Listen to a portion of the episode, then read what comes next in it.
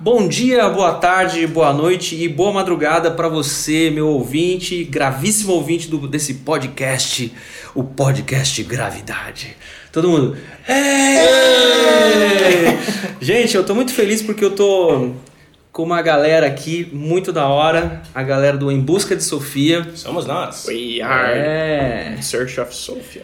onde a gente vai conversar um pouco sobre como que como que a gente chegou junto aí a se conhecer. Na verdade, antes de tudo isso, também quero ouvir um pouco da história de vocês. Mas assim, para você que está me ouvindo aqui nesse podcast pela primeira vez, seja mais do que bem-vindo. Você é, que está chegando agora, que de repente não sabe o que, que, que, que é o podcast Gravidade. É um podcast dessa pessoa que vos fala, Duca Tambasco. Eu sou baixista da banda Oficina G3. E esse espaço é um espaço para a gente falar sobre diversidades, mas especialmente voltadas para questões artísticas e artistas. Então vamos lá, para a gente começar sem mais delongas, sem muitos rodeios, eu quero ouvir um pouquinho de vocês. É, quem que. Vamos começar com o senhor Abner. Quem que é o Abner na passagem de som? Na passagem de som, ótimo. Bom, primeiramente agradecer o convite, né? A, a honra de estar gravando. A primeira vez que eu gra... já gravou um podcast antes? Não. Também nunca gravei um podcast antes. É Já que é o meu vez. quarto. Olha só. É, é, participando, né? O quarto, o quarto episódio aqui do Gravidade, uma grande honra. É, estamos aqui dois quartos da, da banda Em Busca de Sofia. Muito feliz mesmo de ter essa oportunidade de, de compartilhar um pouco da, do que nós somos. É, eu sou vocalista na banda Em Busca de Sofia e, e fundador também, né? O, o- meio que o idealizador da parada. E que mais? Acho que é, é isso, né? Pra começar, acho que tá bom, né? Começa falando Não, mas fala um pouquinho mais de você aí. O que, que você faz fora o Em Busca de Sofia? Fora em Busca de Sofia? É. Tá. Eu sou formado em rádio e TV, eu trabalho atualmente com edição de vídeo, é, enfim, já trabalho com isso há mais de 3, 4 anos, eu acho. Uhum. E, e profissionalmente, né? Porque, enfim, é, audiovisual guerrilha eu já faço há muito mais tempo. É, é basicamente isso minha vida agora. Eu vou casar mês que vem. Vai legal. Todo mundo, é, todo mundo da banda, né? Na verdade, vai casar nos É uma norma, né, meses. na É- banda, É uma né? norma. é, a gente determinou que tem, mundo tem que casar. É. Esse ano nós dois, ano que vem os outros dois, e é isso. Esse ano vocês dois, mas não. Não um com o outro, Tá. né? É, não. Eu com a minha noiva, ele com a noiva dele. Tá, ano que vem, é isso. E é isso, cara. Minha vida é essa. Então vamos ao segundo integrante Meu dessa, Deus do céu. Vamos lá então. essa fera. Esta fera aí. Eu sou o Gabriel Ianelli. Eu tenho 21 anos. 21, não, 22. Eu fiz 22 já. Eu tô perdido. E. Deixa eu ver. Eu sou guitarrista e. aspirante a outros instrumentos no Busca de Sofia. Às vezes Quando eu tô, precisa. Quando precisa. Falar. Faço backing vocals às vezes. Aham. E deixa eu ver, atualmente eu trabalho como motorista. Eu gosto muito de dirigir e também não decidi nenhuma, não decidi fazer nada dentre um monte de coisa que a gente sempre fica indeciso, no fim acabei não fazendo nada. E para sustentar a minha vida de futuro casado, estamos trabalhando como motorista. Mas eu gosto muito de dirigir. Então eu acabei ficando, tipo, eu gosto muito de tocar, eu gosto muito de dirigir, vamos fazer os dois. Só não faça as duas coisas ao mesmo tempo, tá? total. Por favor. e assim, tá, estão, estão vocês dois aqui comigo, o Guita e o vocal, mas tem o Rony também, que é o baixista, não, não pôde estar aqui com a gente. É o grave do. É o gravíssimo. Olha que absurdo. No podcast de um baixista, O baixista, o baixista é- da banda Pois é. desdenhou. É que ele trabalha muito, ele é barbeiro, enfim, ele Ah, é verdade. cuida da Pra- própria Pra barbearia. quem não sabe, o Rony, além de, de baixista, ele é barbeiro. Barbeiro de cortar cabelo, não de fazer barbeiradas no trânsito. É, esse no caso é o Ianelli mesmo, que é o motorista, É, é, o barbeiro. E não, brincadeira. E tem o Vini também, que é o nosso O incrível batera, Yes. que também não quis estar presente. Brincadeira. Ele desdenhou esse momento. É, disse que não queria, tinha coisa mais interessante pra fazer. Não, não vou não. Aí ficou em Vi- casa. Vini vai casar também? Tá noivo. Quando vai casar, a gente É, não ele- sabe. Ele tinha passado no data? Acho que não. Não, não passou data, não. Ele tinha comentado de um mês aí, mas não, Mas o Rony tá, tá todo mundo noivo. Tá todo Caramba. mundo noivo. É assim. É, é norma. É norma É, da aí- banda, cara. É assim, é em busca de Sofia, cara, você entra, você casa. É isso aí. entendeu? Até o membro, inclusive, até o membro que tava, o percussionista que tava, isso aí acabou de noivar Nossa, também. acabou de noivar. Tem uma, duas semanas. Pô, mas ele é muito novo, cara. Ele tem 15 anos. Ele tem 15 anos e tá noivo, rapaz. É isso, a vida é isso. Pior que ele tem cara de 15, né? Meu Deus. Tem cara de 15, mas ele tem 20. 20, É. 20 bolinhas, já dirige, já, Fez 20 agora. já é pai. Não, Bom, como, como vocês podem ver, o Em Busca de Sofia é uma banda de uma galera nova, né? Jovens. Gente, gente jovem, essa juventude. E isso é muito legal, porque vocês estão fazendo o, o- agora, claro que vocês já fazem há algum tempo, mas mais ou menos na época que eu comecei no G3. Quer dizer, eu comecei mais cedo, comecei com 18 anos. Mas assim, eu já fui jovem. Acredito. Acreditem, eu já fui jovem e, eu, e era muito legal, eu gostava muito dessa, dessa parada. Mas, e falando nela, na, na Sofia, né, em busca de Sofia, eu quero duas, duas dúvidas. Daí vocês se decidem aí quem quer responder. Certo. Como começou? Primeiro, uma pergunta bem clichêzona. Uhum. Como começou? E se foi alguma coisa pensada ou se foi aquela coisa meio orgânica mesmo ali, tá todo mundo vivendo no mesmo ambiente, consequentemente é, vamos, vamos tocar junto e enfim, como começou? E depois, a segunda dúvida, por que em busca de Sofia? Eu sempre quis fazer, desculpa, desculpa não deixar de. Eu sempre quis fazer isso, porque a minha vida inteira eu tive que responder por que eu fiz Porque o você- G3. É Então, hora. esse é o momento da minha vingança. Certo. Justo, tá justificável. É, a gente responde isso toda semana, então tá tudo tranquilo. Tô pronto. tá, estamos acostumando já. É, na verdade, assim, sobre ser orgânico ou pensado, dá pra responder que foi os dois, porque o, o projeto foi pensado, mas a entrada dos membros foi meio orgânico, assim. Tá. É, a gente cresceu junto, Aham. é, tocando na igreja, nós éramos da mesma igreja, mas aí, uma igreja lá no, no Capão Redondo, mas aí foi crescendo, aí os, os pais foram saindo, aí cada um foi indo pra um lugar. Pra você que tá ouvindo a gente da Noruega, Capão Redondo é um bairro da zona sul de São Paulo. Tá? É isso, obrigado. É, e aí a gente foi crescendo cada um pra um lugar, mas assim, a gente continuou com contato, alguns mais, outros menos e tal. Tentamos fazer alguns projetos musicais, mas não foi rolando, sempre é, indo muito pra uma veia muito gospel, é, como é que fala? Congregacional Tá. tudo mais. Aí chegou um ponto, quando eu tava com meus 18 anos ali, que eu comecei a escrever as músicas, inclusive são as músicas que estão no, no EP hoje, aquelas músicas. É, comecei a escrever e pensar muito nesse sentido de, tipo, dá pra fazer coisas diferentes, dá pra gente produzir diferente, enfim, então esse sentido foi pensado. Só que aí foi orgânico, porque, tipo, quem são os meus melhores amigos, que são os melhores músicos que eu conheço? Ah, vou chamar o Pianelli, sabe? Aí fui chamando esses meus amigos mais próximos, e aí essa parte foi, foi, é, foi vindo de forma simples, assim. E foi isso. O, o- o início, e tem Tá. quase cinco anos já. Cinco anos. Cinco anos de banda? É, quase cinco anos. Vai, é, novembro faz cinco anos. Dia 22. 22 de novembro, né? Da hora. E o, o nome da banda? Em busca de Sofia. Vamos lá. Com vocês, Ianelli. E a Nelly? Se eu não me engano, eu lembro que você tinha colocado, o Abner no caso, tinha colocado uns nomes, né, num caderninho. E aí, você, eu não lembro quais eram os outros nomes. Eu sei que o Em Busca de Sofia me atentou, porque, porque essa Sofia no, do grego sabedoria, né, em busca de sabedoria. E é engraçado porque quando a gente começou a banda e a gente aceitou o nome Em Busca de Sofia, a gente não tinha, eu pelo menos hoje, eu tenho uma dimensão, um- uma compreensão totalmente diferente do que é sabedoria do que eu tinha naquela época e eu já sabia a importância. Uhum. Tanto que a gente escolheu o nome justamente por conta disso. Mas a dimensão e como isso foi muito. A escolha do nome fez jus à busca pela, pela significação da sabedoria em si. Então a gente optou por, por seguir essa veia filosófica de. Sabedoria. A gente nem tinha dimensão, mas acho que hoje acho que dá para explicar dessa forma. Sabedoria é a chave. tem as chaves né, da Bíblia: o amor, e eu diria que o próprio temor a Deus, mas uma delas é a sabedoria.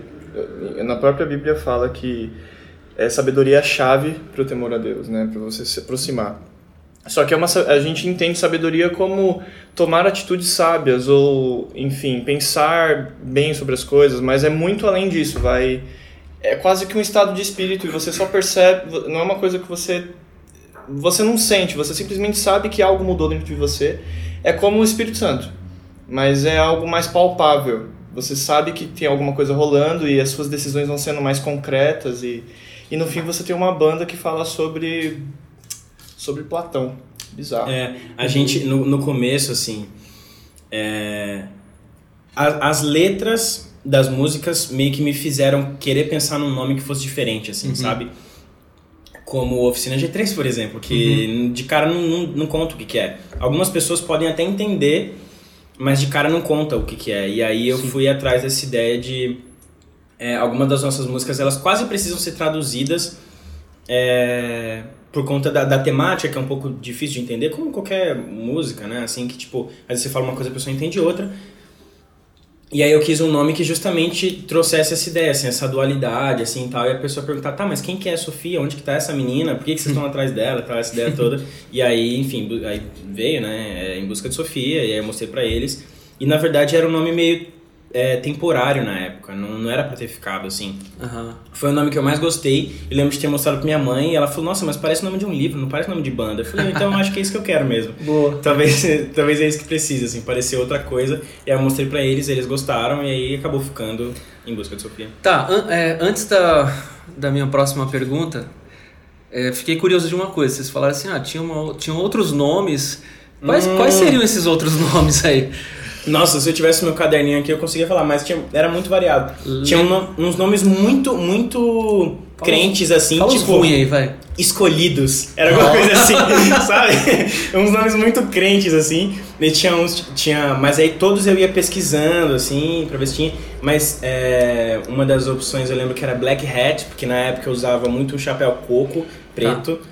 É... Que fazem.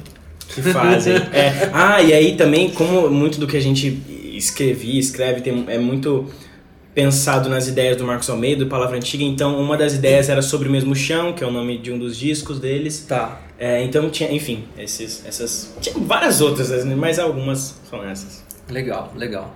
Vocês têm então bastante influência, por exemplo, se eu pudesse pegar no meio cristão, antes de sair do meio cristão, mas dentro do meio cristão, uma influência forte é Marcos Almeida, então. Acredito que sim. Pra, pra questão das letras, quem é... mais? A propósito, desculpa, a propósito, Marcos Almeida foi entrevistado. Foi entrevistado, inclu... é, é verdade, é verdade. É... Foi, foi, muito legal ouvir.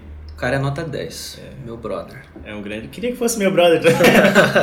Enfim. Vou apresentar ele pra vocês. Por favor, faça isso. É, deixa eu ver. Referências, pra, pensando em letras, sim, teve, eu ouvi muito. É, palavra antiga, né? Marcos Almeida. Aí na época eu comecei a conhecer outras coisas em volta, então o a banda do, do Paulo Nazaré, como chama? Que, que não tem mais? Sim. Crombie, o Crombie. É, Lorena Chaves também, coisas assim, né? Dentro tá. desse meio, meio cristão, tá. assim, e tal. Mas não tem como eh, não tem como não dizer oficina, por exemplo, porque não é porque, ah, porque você tá aqui. Mas, tipo, foi o meu primeiro contato com Vocês rock. não estão vendo, mas eu estou. é, como, que é, enrubo, como que é a palavra? Enrubescido, enruborado. É, não, é- Esqueci a palavra. É, corado. Corado, corado. com as bochechas é, vermelhas. Corado. Enfim. Enfim, a gente sabe, tem uma palavra que é para definir. Mas o meu primeiro contato com o rock e a possibilidade de fazer um rock cristão foi com oficina. Então, tipo, foi a primeira grande influência, assim, para ver, tipo, é possível de ser feito. Uhum. É... E aí, enfim, aí muito mais pra frente que eu fui conhecer, muitos anos depois, que eu fui conhecer Palavra Antiga, Crombie, etc, etc. que mais de referência? Cara, Fernanda Brum, velho. Fernanda Brum? não. Ah, e tem as referências também que, que eu fui pegando que não, não são cristãs, mas que as letras me chamaram muita atenção. Eu lembro que teve coisas que eu escrevi que eu tava pensando muito. É, coisas que eu escrevi que eu tava pensando muito no Teatro Mágico. Legal. Teatro Mágico foi uma, uma grande influência.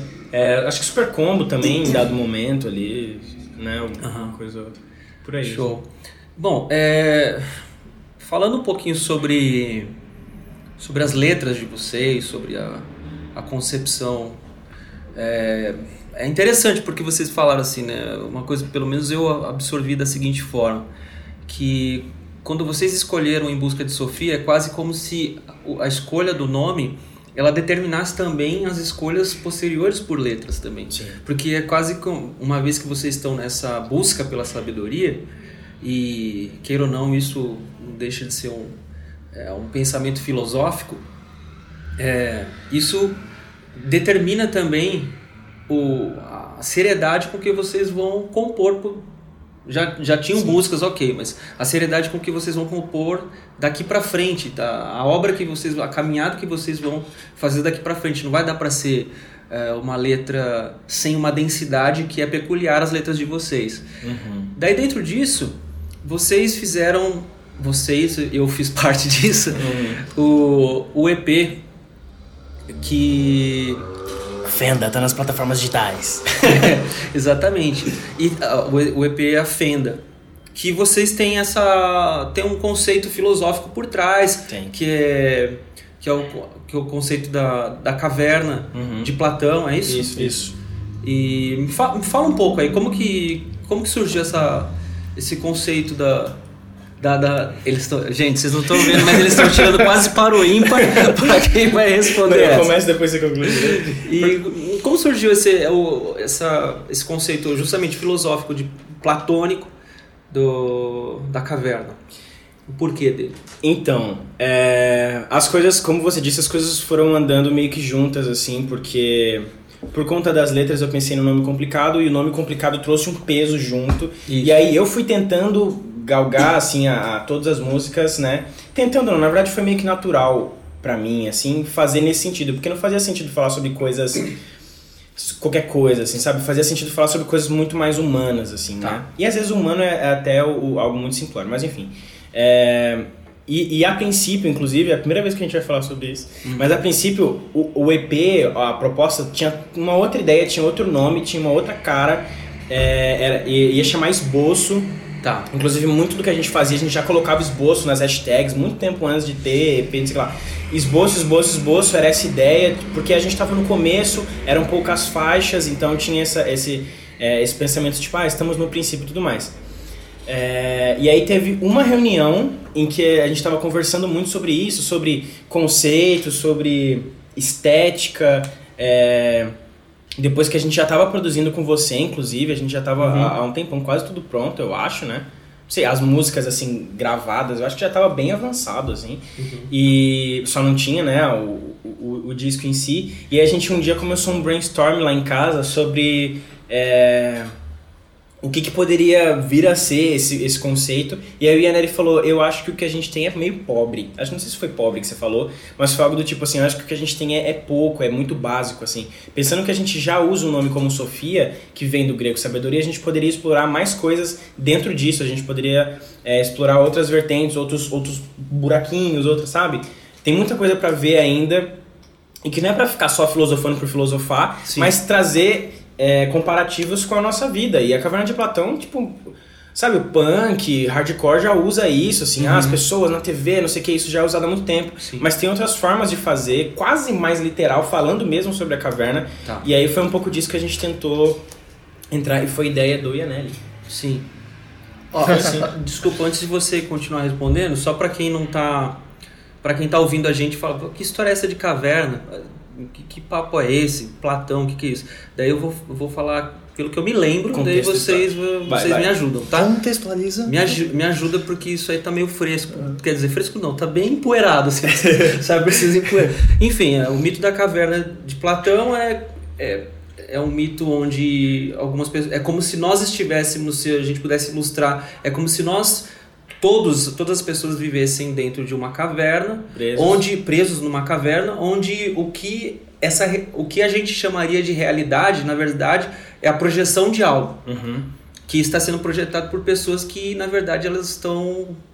A gente podia entender que elas estão manipulando a gente. Isso. E um filósofo, ou seja, um pensador, é como se fosse uma pessoa que saísse dessas correntes, dessas amarras e ele tivesse, ele fosse uma pessoa iluminada, correto? Uhum. É isso? É, é pode Por ser, aí? pode ser, pode ser, é. pode ser dizer que sim. Uma pessoa iluminada e ele tá naquele até onde eu leio, daí é, ele assa- o- o- no, no mito da caverna ele é assassinado, né? Essa Isso, pessoa porque tem, um, tem alguém que sai e- sai, e vê a volta, verdade, é, né? E vê volta que e fala, galera, isso aqui é só uma projeção na parede, é só uma é, sombra. é só uma você- sombra, isso. Tá, tá- o que a Esse gente Fábio Porchat falou.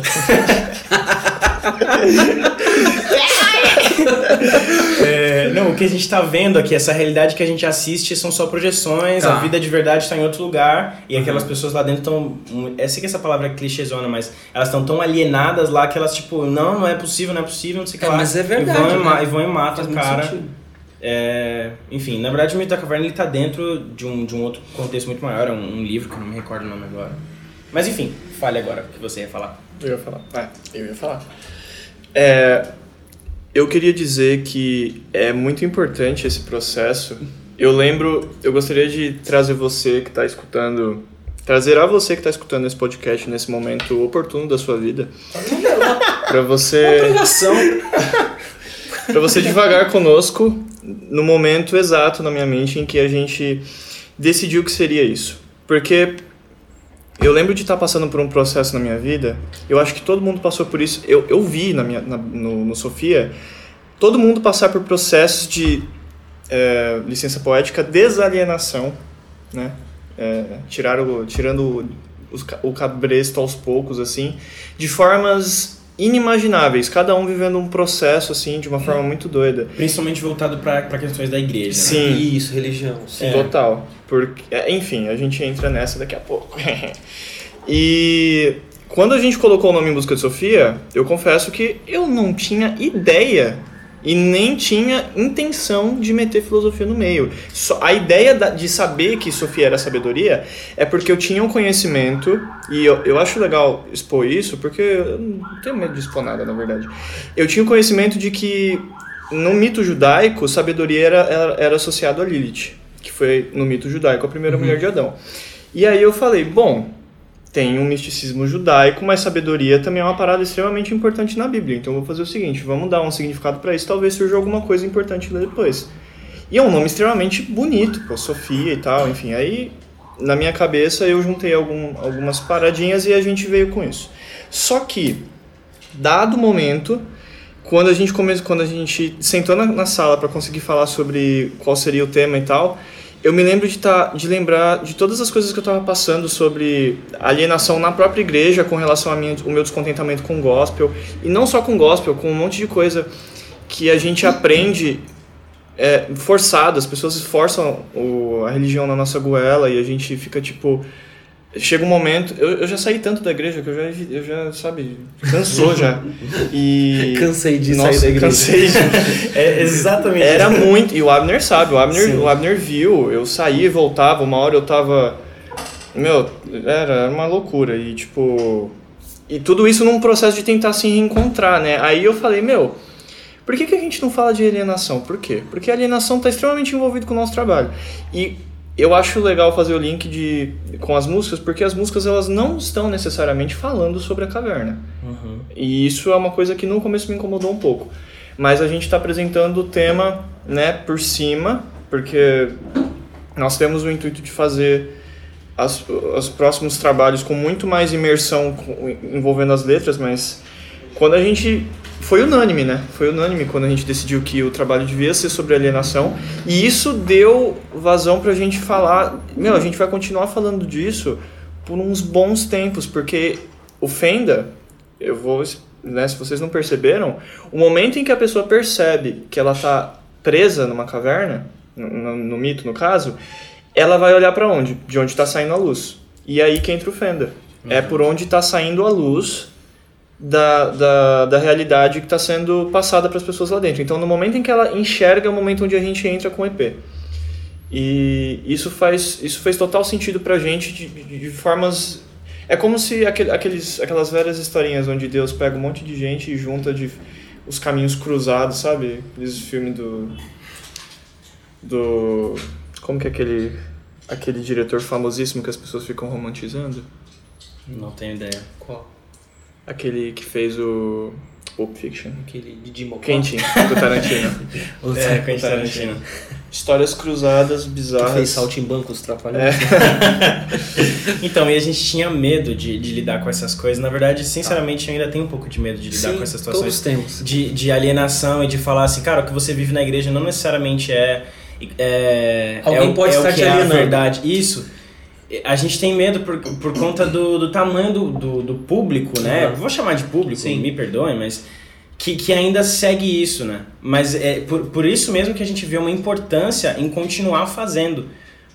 Pela quantidade de, de, de pessoas que ainda estão e que precisam sair e que precisam enxergar de uma nova perspectiva a a beleza do evangelho, de uma vida com Cristo, sem as amarras da religião, sem as amarras da, da- de uma congregação em que um cara vai lá em cima e fica alimentando o ego dele do que ele quiser, né? E quando a gente encontra outros artistas, outras bandas que também é, se norteiam por esse caminho, é, é, é um alento pra mim, pelo menos, falar assim, bom, não tô sozinho. Se eu for tomar uma, umas coronhadas aqui, não vai ser sozinho, sabe? É, mas é, é, sei lá, eu vejo como uma certa coragem da nossa parte. Como ele falou, como as músicas estavam prontas, é, primeiro vieram as músicas, a ideia, depois a gente construiu o mesmo conceito e a partir daqui as próximas músicas já estão sendo pensadas 100% nessa ideia da caverna, da saída, o que, que tem lá fora, o que, que você encontra quando você está lá fora, qual é a diferença dentro e fora, é fácil estar lá, você não vai querer voltar. Todas as músicas que a gente tem preparado, tem a gente tem pensado no contexto da caverna. Legal. É, a- até mesmo porque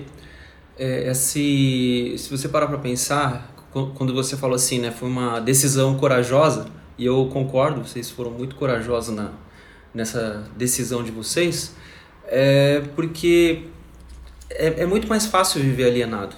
Sim. É, você, você questionar algumas realidades é doloroso Sim. em diversos aspectos. Um, a gente estava aqui conversando sobre isso agora pouco, antes de ligar o gravador. A gente estava aqui a- conversando sobre, sobre a realidade. Eu não quero entrar muito nisso, porque senão a gente Vai falar só disso? vai falar só E disso. vai chorar também. E vai chorar. que a gente tá falando sobre a realidade do trabalhador hoje em dia e como algumas pessoas estão sendo literalmente exploradas e estão sendo e não estão se dando conta disso. Elas estão sendo é, a alienação. Quem está por trás dessa, dessas engrenagens alienantes, elas fazem propositadamente para que as pessoas não percebam Sim. o quanto elas estão sendo ap- aprisionadas, estão sendo servis, serviçais de um sistema onde quando ela se dá conta, ela já está completamente escravizada Uhum. por isso e não consegue mais sair, porque ela se vê extremamente responsável pelo dia a dia, sei lá, ela é responsável pelas contas do mês, pela, pela escola dos, dos filhos, pela mensalidade do carro, pelo, enfim, são diversas coisas que a gente se vê é, escravizadas e uma vez que às vezes quando você abre os olhos para isso de maneira tardia é extremamente dolorosa. Mas também no meio cristão, ou seja, trazendo para o que a gente está falando aqui, isso também acontece muito, porque a gente vai a gente vai meio que reproduzindo ao longo da nossa caminhada cristã é, muitas coisas que que por, por muitas vezes a gente ou a gente não ques- ou a gente não questiona ou a gente questiona mas joga para debaixo do tapete Sim. porque se, se mexer vai vai doer Então, é aquela questão. Desculpa te interromper. É porque eu ia falar, eu tava carregando aqui pra falar a verdade dói, quando você tava falando que algumas coisas são muito dolorosas. Mas eu lembrei que para algumas pessoas o que elas vivem já é a verdade, né? A gente tem vivido num tempo, eu tenho escutado muito isso que a gente tá vivendo num tempo de pós-verdade, Sim. que todo mundo cria a sua própria, etc. E tipo, é, essa, essa ideia de que chegar numa, imagina chegar numa, numa senhorinha é, que vive na igreja, eu fico pensando na minha avó, cara. Chegar na minha avó e falar assim, vó, você já ouviu minha música? O que a gente tá querendo dizer é que você tá, tá vivendo alienada e a igreja que você vai aí do lado da sua casa, que tem um cara que falou que foi no inferno e voltou, não sei o que lá. Isso aí é, é, é- é balela, sabe? O que estão fazendo. Imagina, a verdade dela é aquilo ali. Quando você pega a verdade e fala a sua verdade é uma mentira pra Aham. pessoa, aí, tipo, é, é impossível, é praticamente, eu vou dizer, né? Sim. Impossível de, de você conseguir quebrar isso de forma tranquila e até saudável. Fica uma coisa, sabe? Fica, fica áspero a, a relação com a, com a outra pessoa. Assim. É, sim, e tem essa, essa questão que você está dizendo. E também eu acho que tem uma questão que por muitas vezes a gente tem que. Na medida do possível, penso eu, a gente tem que sim esclarecer para as pessoas. é, apresentar para essas pessoas a nossa visão de mundo Uhum. e aquilo que nós entendemos do Evangelho. Mas por muitas vezes, acho que a gente não tem que entrar nesse embate. Sim. Porque o que, que eu quero dizer com isso? Eu tinha. Eu tenho uma. a- a- eu tinha. é, De fato, eu tinha. Minha avó, falecida, ela era muito católica. Muito católica, extremamente católica. E eu era um crente, assim, na minha adolescência, eu era um crente é, super conservador, assim, e. E pouco. Como posso dizer assim? Pouco sensível às crenças dos outros. Uhum. Então, assim, pra mim, o que eu tinha por verdade era isso e ponto final. E o que era contrário a isso era, era uma ofensa à minha verdade. Sim. Então, por, eu me lembro, assim, por inúmeras vezes que eu ia na casa da minha avó e tinha, minha avó tinha os quadros de, da, da Nossa Senhora da Aparecida, tinha alguns santinhos que eu não vou lembrar, assim, que ela tinha. E eu, no ápice da minha ignorância, eu chegava assim, pô, vó, por que que você tá... Minha avó era muito, muito legal, assim. Então ela, eu, ela permitia que a gente tivesse essas liberdades com ela, esses excessos, né? E eu, pô, por que, que você tem esses, eh, esses quadros aqui ainda, esses santinhos ainda, vó? Daí ela falava, ah, meu filho, deixa o santinho da vovó, não tá fazendo mal a ninguém. Uhum. Daí eu falando, pois é, vó, esse santinho não está fazendo nada, né? Uhum. E hoje, hoje eu, eu, eu vejo, assim, eu paro pra pensar na- nas minhas atitudes naquela época, e eu pensava assim, cara, eu, eu tava sendo extremamente invasivo na, Sim. na crença dela.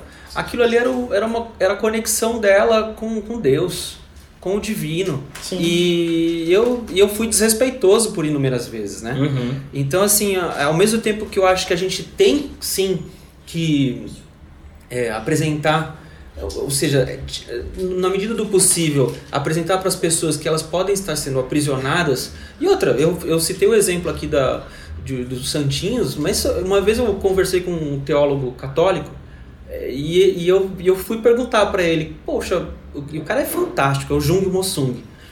Ele, ele é fantástico, ele é fantástico. E eu falei assim, poxa, como que fica essa questão do, dos santos, dos ídolos, assim? Daí ele, ele falou, ele, ele meio que se esquivou, Hum. mas ele se esquivou de uma forma tão amorosa que pra mim fez tanto sentido, pelo menos naquele momento. Ele falou assim, cara, os problemas da igreja católica, os santos são o menor dos problemas. Sim. Na hora eu, eu trouxe a mesma, o mesmo questionamento pra minha realidade Da evangélica igreja evangélica, é.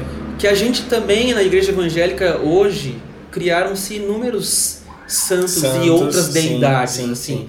a semana do não sei o que é, é, a, a roupinha para Uhum. jogar o óleo ungido Os objetos, os objetos. água. então, assim, no é. final das contas, as pessoas elas estão precisando de alguma forma se conectar e, e apalpar o, o- a, a sua espiritualidade.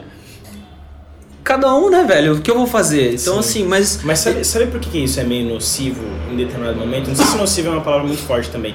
Eu lembro da minha infância, ter um momento assim, é, de entrar na casa de, de parentes, ou de. Parentes nem tanto, porque a minha família era muito mais evangélica mesmo. Mas entrar na, na, na, na casa de, de alguém, algum conhecido e tudo mais, em que tinha alguém muito devoto a algum santo, ou que tinha lá o seu altarzinho e tal, alguma Aham. coisa assim, e eu me senti mal por sentir que aquilo era errado. Sabe essa, Sim, sensa essa sim. sensação de desconforto? Sei. E ficar meio assim, meio tipo, ah, aquele negócio ali. E, e- e é uma coisa que era inconsciente, assim, eu, simplesmente sentia. Aham. Que, que tem essa questão do, É uma do desrespeito, é uma doutrinação. Você entra e você vê aquilo ali, você- eu já entrava na casa julgando já, Aham. e já pensava, eu também era uma, fui uma criança muito tímida, assim, mas no momento de mais liberdade eu era meio afrontoso, do tipo de chegar numa menina que eu, acho que isso foi na quarta série que eu cheguei numa uma menina que eu sabia que ela era católica, e eu perguntei pra ela algo do tipo assim, você acha que Maria pode fazer alguma coisa por você? Sabe, completamente sem- Desconexo. desconexo, sem respeito nenhum com nada, sem entender nada também, sem nunca ter pesquisado, sem nunca, sabe? Aham. Você acha que Maria pode fazer? Se fosse eu, eu já falava, moleque, cala a boca, o que você tá falando, sabe? Não, é e ela fato. ficou super sem graça, sem saber o que responder, assim, e eu achando, tipo, não, é, eu vou pro céu e você, sabe? E eu fico pensando nas pessoas que pensam assim hoje, Sim. né? E que o que, que a gente pode fazer por essas pessoas, sabe? Eu- a, a minha linha de pensamento hoje é, é meio É. que essa. O que, que eu posso fazer por essas pessoas? Que, o quanto a gente vai precisar conversar pra você entender que às vezes, tipo, tudo, tá tudo bem, sabe? Só Sim. deixa lá. pensar eu, eu gostei de é. que você falou, o quanto a gente vai precisar conversar. Isso é muito bom. Isso é muito bom, É. porque de fato hoje em dia eu acho que falta diálogo. Não sei se vocês concordam sim. comigo. É, a gente pode, a gente faltam rodas de diálogo, de debate, de conversa mesmo assim, para a gente debater ideias e, e conversar sobre inúmeros aspectos, desde a nossa religião até as nossas posições políticas, até até as nossas denominações, ou aquilo que a gente entende por, por, por errado, porque assim, uma- a gente tem uma visão hoje, na verdade isso desde sempre, mas a cada dia que passa, eu, é é mais perceptível que a visão do, do ser humano em geral, não é só do cristão, ela é muito binária, Ah, sim. sabe? Ela é muito certo e errado e isso acaba a gente esquece que da, da cor branca até a cor preta nessa paleta de cores existem inúmeros tons de cinza que as que, que, Que são- as pessoas não enxergam. que não enxergam elas estão ali nos extremos as minhas, né? as minhas, todas as minhas crises recentes, assim, recentes, é, que eu tenho quando eu tô em, em casa meditando, sei lá, pensando em qualquer coisa assim, de repente eu começo a entrar numa crise, é justamente por isso. Quando eu, eu, eu vejo alguma coisa é, de alguém, al- alguém no Facebook é, denunciando o governo, alguma coisa errada, e aí vai alguém, a outra pessoa vai lá e fala, não, mas o PT, não sei o que, não sei o que. Falei, Gente, essas pessoas não estão dialogando, essas É. pessoas estão gritando uma na cara da outra, Sim. assim, sabe? é verdade E aí eu começo a entrar num parafuso porque eu, eu vivo tendo uns, uns trecos assim, a minha noiva tem que vir conversando, não, calma, respira, não vai adiantar você morrer por causa disso. Mas, eh, sabe, as pessoas não, não estão e nem querem dialogar, sim né? E, e aí isso, isso só causa mais conflitos, mais, mais porradaria e tipo... e como É. e como e como traduzir isso em, em letras Nossa. de maneira que a gente que a gente a gente re- leve as pessoas a, a refletirem, A refletir, mas é. sem ser sem ser é, como pode dizer assim agressivo. Sem ser muito literal pra... É, né? Ao mesmo tempo, em algumas alguns momentos a gente tem que ser, acho que a gente Sim. tem que ser combativo em alguns momentos, né? Sim. Eu, eu penso que a gente vive numa época onde o, o ego do ser humano tá no máximo, assim. Uhum. Porque a gente vê, a gente viu a história, a gente viu reinos se, se dissiparem, impérios acabarem por conta do, do ego e dos problemas que o ser humano traz para ele mesmo. E, e hoje é como se tivesse juntado todas essas pessoas com potencial de fazer porcaria num lugar só. Sim. E aí a gente cria isso. E é engraçado como essa, essa coisa de passar para as pessoas essa ideia. Por exemplo, a gente foi muito corajoso de fazer isso. Uhum. Porque eu posso estar sendo muito exagerado, concordo. Sempre é exagerado. Sempre. Mas disso que a gente está vivendo, de alguém chegar e falar mal da gente para uma inquisição, é um pulo. Tá. Uhum. Por quê? Pessoas que eram, eh, na época que, o, que entrou o sistema heliocen, do heliocentrismo, tinha o heliocen, a gente está vivendo num sistema. O sistema solar é uma visão heliocêntrica. Acho que é heliocêntrica. heliocêntrica. E pra- até chegar nisso, a igreja condenou. Uhum. Estre... Meu, foi um bagulho bizarro e era ciência. Então, hoje a gente vê isso de formas mais. É sério, a gente. Não, eu tô rindo porque tem gente que, é- que voltou a acreditar na Terra plana, cara. Ah, então. Tipo, a gente tá vivendo no tempo da pós-verdade. Então. Essas coisas deixaram de, sabe? Você falou que a, a- teve povos que se destruíram por causa do ego, assim. Então, mano, hoje as pessoas estão destruindo as outras, destruindo seus reinos e postando no Instagram. É. Hoje o ego ele tem uma vitrine gigantesca ainda pra você ficar publicando essas paradas. Anota sabe? isso aí. Então, é, Hoje o ego tem uma vitrine. é, anota, por favor, alguém anota. Tem que registrar antes de sair o podcast. É. Nossa, ma- Meu. mas é isso, assim, é, sabe? As pessoas, elas, elas é, a- além de, de se engrandecerem, elas ainda fazem questão de mostrar e falar pro outro. E quando se junta num grupo, essa, essa é uma questão também que também é muito falada, que tipo, antes tinha um monte de doido solto. Agora tem um monte de doido que se encontrou e tá agrupado. Aham. E aí quando doido, foi o que eu falei, da mesma forma que eu encontro um grupo de pessoas e me sinto bem porque eu não vou tomar coronhada sozinha, Aham. as os caras olham e falam, não vou sair dando coronhada sozinho, tem uns caras pra bater junto comigo. Aham. Você entende? É, é nesse sentido, assim, todo mundo encontrou suas gangues e tá se montando assim. Sim. É, isso é positivo, mas também é negativo porque ninguém se ouve. É, e, e a, Né, gente, ninguém- a gente romantiza muito a ideia de ter feito uma banda e de ter feito e de estar trabalhando em cima de um conceito filosófico. Só que quando a gente, quando eu entendi a dimensão do que a gente estava fazendo e entendi que isso não é nada bonito, isso na verdade é uma responsabilidade muito grande, isso passou a me assustar, porque vai chegar um determinado momento em que vai ser cobrado muito da gente. É, tem isso Entendeu? também, tem isso. E meu amigo, quando chegar esse momento, Eu fico pensando nisso, por exemplo, porque sou eu que escrevo. Esses barulhinhos que vocês estão ouvindo é das patas da minha cachorrinha. É uma fofura. Vai lá, vai lá. Então, eu fico pensando um, é, um pouco nisso porque sou eu que escrevo. E aí, o que, que se espera? Porque, assim, como eu vejo é, o Marcos, por exemplo, é um cara super, né, que lê pra caramba, que tem lá suas referências, não sei o que lá. Quando você vai perguntar pra ele quantos livros você leu este ano, ele vai falar 32. Quantos livros o Abner leu esse ano? Meu amigo, dois pela metade. Eu tô assim. lendo textos Sabe? de, sites. É, né? então, um monte de texto, artigo, beleza. Mas assim, aí, aí as pessoas vão vir e voltar. E aí? Mas você não é o cara do conteúdo? Vocês não são a banda, não sei o que lá. Eu penso muito nisso também. Só um adendo.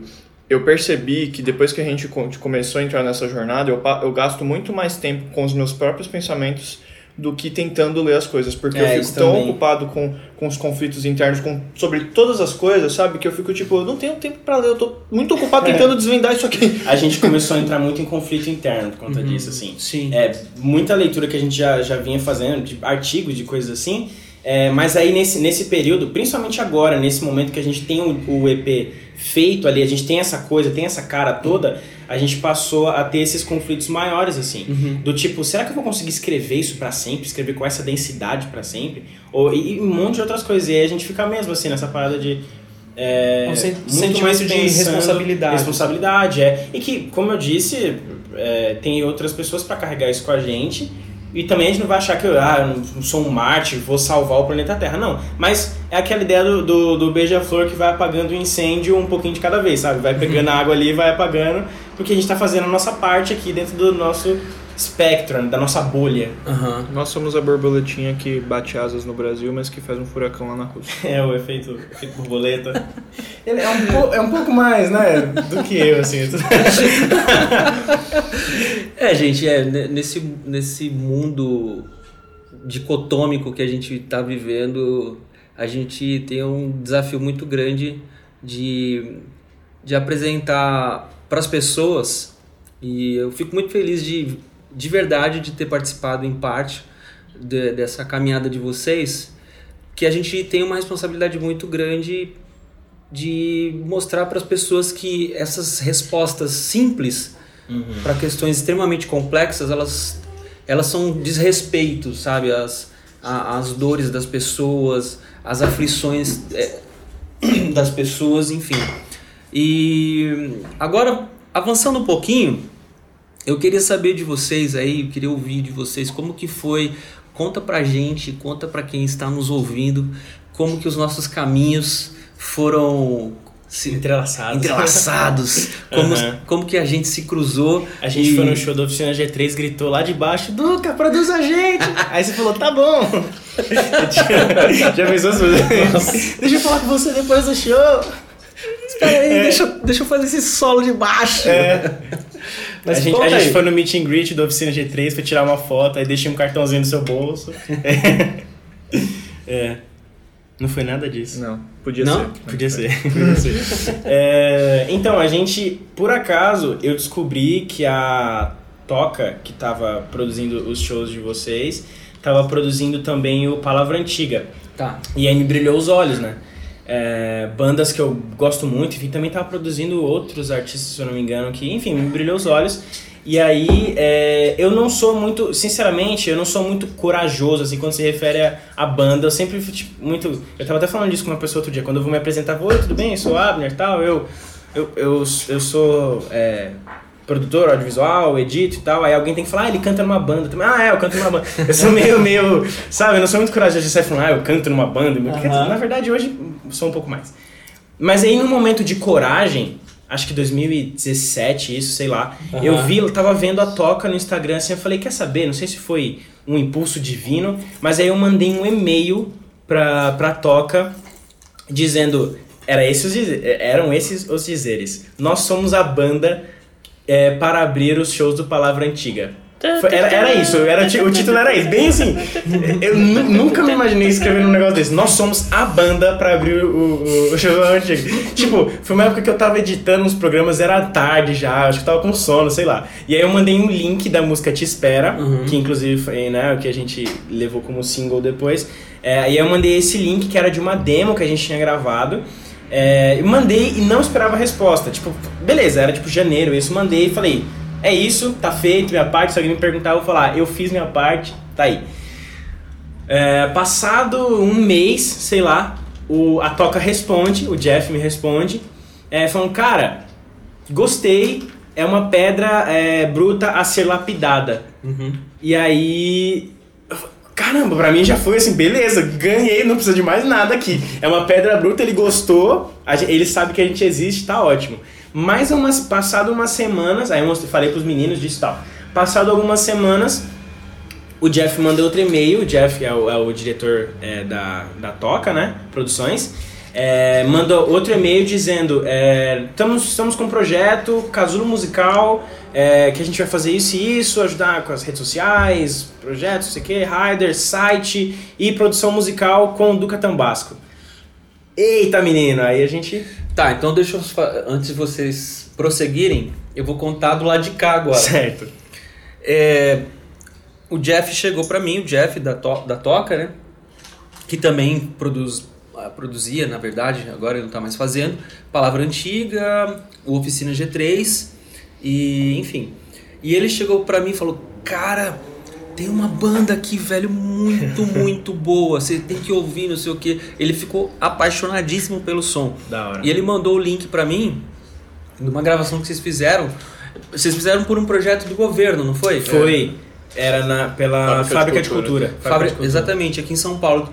Ainda tem esse projeto, né? Fábrica de Cultura. Tem, eles têm. As fábricas de cultura têm estúdios profissionais. Só, eu só chamo de demo assim porque as gravações é, são feitas muito rápido. Eles gravam tipo uma música inteira, todos os instrumentos em um, dia, dia só. Então é tudo muito corridão, assim, sabe? Aham. Aí ficou meio assim a parada, mas é, eles têm uma estrutura muito legal. Então, é, pra pra você que não é daqui de São Paulo, existe esse projeto da, da Fábrica de Cultura e os caras fizeram uma gravação pelo projeto, ou seja, lá, lá pela região de vocês, né? Na Zona Isso Sul. foi. É, lá na Zona Sul. E, e estava no YouTube lá tal, né? E, cara, de fato, assim, a, a música, assim, é, ela tinha algumas coisas, você vê, assim, se você olhar é, com um olhar mais crítico e de produção musical, isso é uma, inclusive, isso é um desafio muito grande, né? Pra quem produz. Você não, tipo assim, como você falou, foi feito muito corrido, tinha os seus pormenores, seus, seus detalhes, assim, algumas coisas para se ajustar. Então muita gente, às vezes, ele é, é, ouve esse bruto, é, como, como o Jeff falou, né? Era o- Sim. Uma, uma pedra, Pedra bruta, bruta, é. para se lapidar e tal. E às vezes as pessoas não conseguem enxergar. Mas assim, é, esse que é, essa é a sacação da parada, que a gente ouviu e falou, "Be- velho, esse negócio é bom pra caramba. E foi quando a gente fez, a gente ouviu muito, assim, o, o Jeff especialmente, ele ouvia num looping eterno lá no escritório dele. Daí a gente, ele acho que estava em São Paulo, porque ele é de Goiânia. Uhum. Daí foi quando a gente foi se reunir com vocês, né? Ah, sim, aí teve aquela primeira reunião. então segue ah. aí, segue daí. Você tava naquela reunião? Tava lá no famoso. do Butantan lá. É, o- foi lá no Butantan. Vila, Vila, Butantan. Vila Butantan, é. Que também foi um momento muito tenso pra nós, porque a gente vai conhecer o Duca Tambasco, né, velho? E o Duca Tambasco, a gente chegou lá, o Duca não tava. Putz, mano, aí ficou aquele negócio, aquela ansiedade, cadê o Duca que não chega? Aí o Duca chega com a filha, super de boa, ah, meu carro zoou lá. Que, você lembra disso? Seu carro tinha Nossa, zoado. é verdade, É, verdade. Não sei onde, tinha dado Muito problema. longe. Pra quem não sabe, sim, eu moro, eu moro numa, num bairro aqui em São Paulo, chama Vila Prudente, e o lugar que a gente ia se encontrar é na Vila Butantã. É o oposto, eu moro na é, Zona Leste, fica na Zona Oeste, é É. justamente o lado oposto da cidade. E eu tava numa avenida aqui, eu tava aqui na minha região. É, eu esqueci, não lembro se era nas juntas provisórias, enfim. Sei que o meu carro, ele quebrou, ele quebrou a, a embreagem. Putz, esse eu não lembrava. É, eu tava na faixa, eu tava na faixa esquerda, Nossa. na faixa na via rápida, assim, só que tava um pouco de trânsito. Quebrou a embreagem, velho. Daí eu tive que chamar o guincho, daí o carro foi embora direto pro, pra concessionária lá, e eu peguei um Uber, eu acho.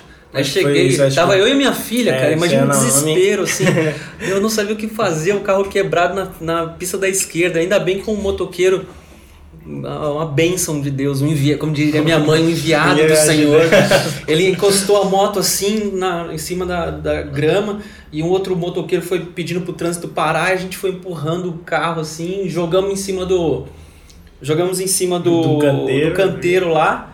Eu acho que minha, a Rafa, minha esposa, ela foi lá. Você foi lá, não foi, meu amor?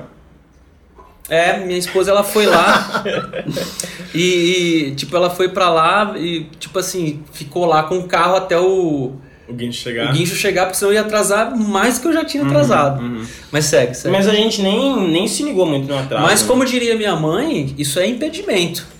É inimigo faz, fazendo impedimentos, e não é impedimento futebol, viu, pessoal? É, Que fique claro. é, é laço. É laço pra que isso não acontecesse, porque a obra seria muito grande. Ácido passarinheiro. Ó, até arrepiou. Mais uma coisa que minha mãe diria nesse momento. Nossa, Até arrepiou. arrepiou. É, mas a gente nem, nem. A gente só tava ansi- ansioso. Eu nem ansioso lembro de ter atrasado tanto assim. É, não, nem foi muito. Mas foi na cabeça dele, foi muito. Pra gente É. nem foi tanto. É que assim. foi um caos lá, velho. É, Pra não, um imagina, caos. imagina. Mas aí chegou e naquele dia também foi muito tenso. Aquele dia eu fiquei muito, assim, saindo de lá, é uma coisa que você também não sabe. A gente conversou aquele dia, beleza, vamos fazer, ah, a gente vai ver. Tem a questão do valor, não sei o que, a gente vai ver. Fomos embora. Quando a gente foi embora, eu surtei, velho. Nossa. Ele tava dirigindo, eu comecei, eu dava uns murros assim, ah! dava uns gritos, mas não era muito de felicidade não. Era, eu tava meio bravo mesmo com a situação, porque era uma oportunidade muito boa, Tá. né? É, em, em, em alguns momentos, assim, infelizmente, a gente se sente meio sozinho no que a gente faz, Sim, sim, sim. né? É, cada um de nós, na verdade, como a gente tem a, cada um tem a, a sua vida individual, de seus trabalhos, a gente não consegue viver da música ainda, então em dado momento cada um vivia muito as suas coisas, assim, a gente não conseguia estar sempre junto e tal. É, então eu fiquei pensando, caraca, isso aqui é muito legal, mas eu vou fazer tudo sozinho, eu vou estar assim, ah, eu comecei a ter um treco. E aí o Yaneli, não, pera, calma. Aí ficou, acho que o, Ademir tava junto, aí eles ficaram, não, aí eles, eu gritando e eles gritavam comigo, calma, não sei o que. aí de lá a gente foi pra um Burger King, né? E aí a gente ficou lá, Burger King paga nós. Aí, aí a gente ficou lá conversando um tempão e tentando me acalmar, assim, não, tudo bem, vai dar certo, a gente vai fazer dar certo, vai ser legal, tudo, a gente vai, sabe? Uhum. Mas foi um, foi um momento de muita alegria, mas muito tenso pra gente Sim. também, assim, porque pra nós era uma responsabilidade muito grande. É uma tá? decisão grande, né? É uma cara? decisão importante, porque a gente não tinha nada profissional gravado, e de repente a gente ia gravar algo profissional com uma referência e, e podendo alcançar novos lugares, assim, então pra gente foi, foi algo muito, uma responsabilidade muito grande, assim. foi- Foi uma responsabilidade muito grande. não, não me repete, cara, fala como você se sentiu naquele momento. Eu, eu, por incrível que pareça, eu tava muito tranquilo naquele dia. Eu acho que porque eu Tava sabia. mesmo, você até eu falava tava isso. muito tranquilo. Ele ficou falando, ah, mas eu tô muito tranquilo. Eu não sei como é que consegue. Porque eu fui com a ideia de que a gente tava colocando o pé numa coisa que era muito além do nosso, da nossa capacidade. Ou seja, eu respeitei o senhorio daquela situação.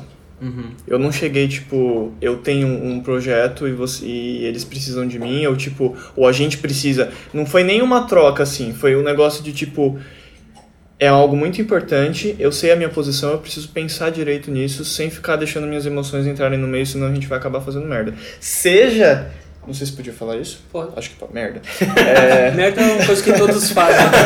Às vezes literalmente, às vezes de, de, de maneira figurada. é, chegando tanto pra né, escolher estar lá, como, enfim, escolhendo fazer o projeto ou escolhendo se abster. Podia, as, duas, as duas opções eram aterrorizantes. Então acabou gerando efeito contrário, eu fiquei de boa. Só que o Abner não ficou. Então, Uhum. a- Eu surtei total, mano. Total, como total. diria, acho que a sua mãe, provisão divina. né? Ela diria isso? Não sei. Pode ser. Provisão divina. Uma, um presente de Deus naquele momento, a calmaria de a calmaria no meio da tempestade que- de Noé. Hum. E E eu acho que depois daqui, daquele dia a gente. Na verdade, eu acho que naquele dia mesmo eu fiquei muito tipo, não, vamos pensar em tudo. Se a gente fizer ou se a gente não fizer, qual vai, quais serão É, os, out- os os, os outcomes, né? uhum. Como, como serão os. E aí a gente. E envolvia muito mais coisa, envolvia família, envolvia. Por conta do investimento, Sim. né, e tal. Acho que o que, me, o que acabou me assustando bastante foi, foi de fato o investimento. Foi um tiro no escuro. Foi um tiro no escuro. Mas. Né? É, é, desculpa, pessoal, é porque é o seguinte, uma, uma produção desse nível, assim, envolve muita grana. Pra quem não tá familiarizado com produção musical, é, desde a produção é, de, de áudio, de estúdio, até produção de vídeo, desenvolvimento de site, ou seja, tudo ao mesmo tempo, várias coisas de uma vez só, é muita grana, Uhum. é muito dinheiro. Só, só a produção musical já é muito caro. Sim. Hoje o cara vai, sei lá, você vai num estúdio, você- você vai gravar uma batera, existem horas de, de estúdio, daí existem a- as horas de edição, existem os honorários do, do engenheiro, existe o- o- os honorários do produtor, é tudo muita grana. Sim, então, sim. de fato, assim, é, por exemplo, no, no G3, eu lembro, às vezes eu penso em umas coisas que a gente fez, assim, no G3, que eu, eu penso, eu paro pra pensar e falo, mano, a gente é muito doido, velho. Hum. É uma loucura mesmo, assim, porque todo mundo só, é, só vê as pingas que você toma, mas não vê os Sim. tombos que você leva, entendeu? É. Então, assim, as pessoas não, não sabem o quanto que é caro produzir, né? Sim. Eu lembro de coisas que a gente fez, cara. Uma que eu, até hoje eu, eu fico pensando assim, eu falo, meu Deus, cara, onde eu tava com a cabeça pra fazer isso, sabe? Que foi a gravação do Histórias de Bicicletas em Em Londres. Londres. Então, assim, a gente, a gravadora, ela deu o equivalente, deixa eu chutar, nem um terço Nossa. do que a gente gastou, sabe? Caraca. É. A gente gra... E quando eu falo nem um terço do que a gente gastou, põe aí na casa do, dos três dígitos. Quer dizer, três dígitos não. Quer- Não, três dígitos. Três dígitos até quanto? 300, no mi- 100 mil pra cima. Três dígitos é 100 mil? É, se a Pra gente tá cima? falando de cá, então, se fosse sem três dígitos, Eu necessariamente. sempre vai achei muito chique quando as pessoas falam. né? Três dígitos, quatro eu- dígitos, eu não sei o que significa, mas acho ótimo. Mas é, exatamente. Então, se a gente tá falando de K, Uhum. acima dos três dígitos, entende? Entendi. Então, assim, muito acima. E a gente teve que, bicho, eu tinha um, eu tinha um terreno meu lá. que Eu, Caramba. eu pus no projeto, o Juninho pôs uma grana, todo mundo. Aham. Então, assim, é Mas é, é um negócio quando você tá ali, você vai e, e já era. Você vai fazer e já era. É meio loucura mesmo, né? É? É, uma loucura. Tipo, você fala assim, ó, porque assim, às vezes a pessoa, quando ela tá fazendo um investimento, sei lá, num negócio num, dela, assim, num, ela pensa assim, não, eu tô investindo tanto aqui, mas isso vai me dar tanto de lucro. Uhum. De fato, a música não tem muito isso, né? Não. Não tem muito isso. Não assim, tem é- certeza de nada, Não tem você certeza de nada. Não é aquela coisa assim, não, mas a gente. Ainda quando vendia-se CD, Aham, ainda tinha. tinha isso. Aham. Quando vendia-se CD, tinha isso. A gente podia dizer assim, ó, putz, a gente vai gastar. A gente vai gastar. Sei lá, produção de um CD 60 mil. Do nada. Acho que foi o valor que assustou. Calma, frio. É, minha cachorra com osso aqui, gente, desculpa. Sei lá, a gente vai lá, 60, 60 mil reais a produção. Hoje tá mais, um CD mesmo, né? Um CD, um álbum inteiro. Produção 60 pau. Na época do CD, você ainda pensava assim, pô, mas se eu vender tantos mil CD, daí eu pago, a partir de desse tanto eu começo a lucrar. Uhum. Ainda tinha isso, essa coisa, né? Hoje não tem mais. Hoje é absolutamente variável. assim. Hoje você grava, você grava, você investe uma grana, Sim. daí você fala, tá, e quando que esse retor- quando que essa grana vai voltar? Bicho, não sei, porque o di- porque você vai colocar tua tua música nas plataformas de streaming, Uhum. que eles vão te pagar uma micharia. E é isso. Hoje é Torcer pra um monte de gente ouvir. por um monte de gente Torcer não, ouvir, né? Divulgar pra um monte divulgar. de gente ouvir. É, é um trampo meio de apaixonados mesmo, Sim. assim, né? Então, Toda- assim, todas as vezes que a gente abraçava um projeto novo que ia muita grana, eu falava, se eu tivesse um carro agora eu vendia. Eu teria que ter tido vários carros pra vender, todo- todas as vezes vender esses carros pra dar essa grana. Porque, tipo, isso é uma coisa que, pra mim, assim, é a primeira coisa que eu penso, assim, quando... Porque, cara, com o que eu trabalho, não, não ia conseguir, sabe? aham. E pros meninos também, assim, com, com trabalhos é, informais, assim, também era difícil de ter uma grana sempre e tal. Então, tipo, eu falava, cara, se tivesse um carro, se tivesse um terreno, vendia fácil, Uhum. assim. Ou então montava um negócio, sei lá, pra gerar dinheiro pra conseguir pagar essa, essa parada, assim, sabe? Sim. Porque a gente vai, a gente faz, simplesmente faz, assim. É, É doideira e é sonho, né? Eu vou ser bem sincero, hoje eu tenho um pensamento até um pouco diferente sobre tudo, assim, no que diz respeito à música. Por exemplo, eu gosto. é, eu gostaria hoje de, de ter uma independência financeira. E de fato eu tenho, porque eu tenho meu curso de contrabaixo online, isso paga minhas paga minhas contas, paga minha vida e tudo Legal. mais. E, mas hoje, ma- o- engraçado, hoje eu- é uma coisa que fala muito, tem falado muito assim no, no meu coração, sabe? Eu tenho pensado muito nisso, que eu, eu queria que a minha que eu tivesse uma eu queria ter uma independência financeira no caso o meu, meu curso ou seja futuramente vou fazer um novo curso e tudo mais Sim. e que isso continuasse bancando a minha vida de maneira que sei lá ah, o G3 volta amanhã não, fu- não É uma suposição, viu, galera? Não pulem ainda. isso é só, isso é só, só um, Só um fato, exemplo. É só um exemplo. Áudio vazado de um podcast que é público. É. Mas que o G3 não fosse assim é, a fonte de renda, entende? Uhum, entendi. É, é, uma, é uma coisa que é um, seria um sonho assim hoje. É, tipo, todo mundo tem o seu trampo, tá todo mundo trabalhando e a, a banda o que, que é? Mano, a banda é o nosso prazer. É Mas o- sabe, isso que é engraçado. Porque a gente tá vivendo literalmente o momento oposto ao seu. Não. Ou você tá vivendo o momento oposto ao Não, Porque eu- se pudesse, a gente largava todos os nossos Sim. trabalhos só pra viver disso. Veja bem, eu eu lembro quando a gente tinha eu isso foi o quê? 94, em 1994. Alguém de vocês era nascido em 94? Não. Só o Ademir. um ano depois. É. Então, em 94, quando eu entrei no G3, é, a gente, todo mundo tinha trampo, todo mundo trabalhava, eu era professor de música tal. O Juninho também era professor de música, o Jean era analista de sistemas, o Valtão era gerente comercial, Uhum. o Manga era pastor de uma igreja, remunerado e tal. Hum. Ou seja, todo mundo tinha um trabalho. E a gente tinha a banda como um negócio que a gente queria muito. E a gente sonhava muito. A gente falava, mano, será que algum dia a gente vai viver da música? Aham. Olha que louco, né? Como são os é. ciclos da vida. Sim. E a gente ficava nisso, pá, será que algum dia, mano? Será que algum dia? E esse dia chegou, isso foi em 97 mais ou menos. Aham. 98, uns quatro anos depois. A gente. A partir dali a gente começou a viver de música. Eu, eu pude parar de dar aula de música, o Juninho também. A gente foi, na verdade, esse foi, um, foi algo gradativo. Chegou uma hora que a gente estava só com as nossas agendas e recebendo cachê e tudo mais. Isso era muito legal. Isso era foi, foi uma coisa muito legal. Mas a vida foi levando, sei o que, blá blá blá. E num dado momento, é, por várias vezes na minha vida, é, essa coisa do cachê, de receber o cachê, eles. É, é- é impressionante, gente. Ó, é, e por favor, não venham me chamar de comunista pelo que eu vou falar agora, tá? Por favor. Não Mas- por esse motivo, pelo menos. é, pode me chamar de comunista por outras coisas, mas isso aqui especificamente, eu quero dizer o seguinte: por uma questão de, é, de trabalho, de contas para pagar, por diversas vezes eu me, eu me vi em agendas preocupado com a conta Uhum. preocupado com o cachê que eu ia receber. E o propósito inicial da banda se tornou secundário. Sim. Estava em décima instância da minha vida. Sim, E sim. por várias vezes, graças a Deus, Deus, em sua infinita misericórdia, puxou a minha orelha de maneira muito amorosa.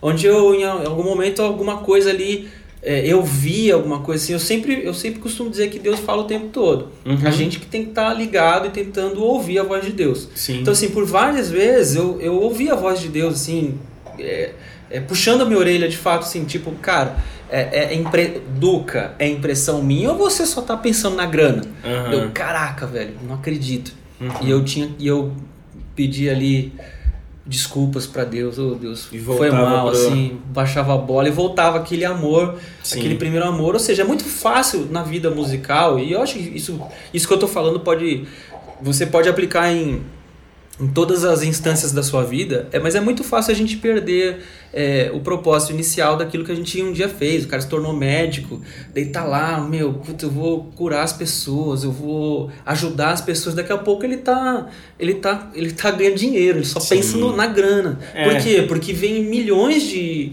de responsabilidades. O cara, lá, vamos seguir a escola do filho, a prestação do carro, o aluguel, blá blá blá. Isso quando não é a ganância também, né? Quando ele vê que tá vindo muito e ele quer mais. Também, é outra- verdade, é verdade. Outra. É, então, ou seja, para você entrar num, num ciclo vicioso e um ciclo maligno, né, da- do- Uhum. do, teu propósito de vida, é muito fácil.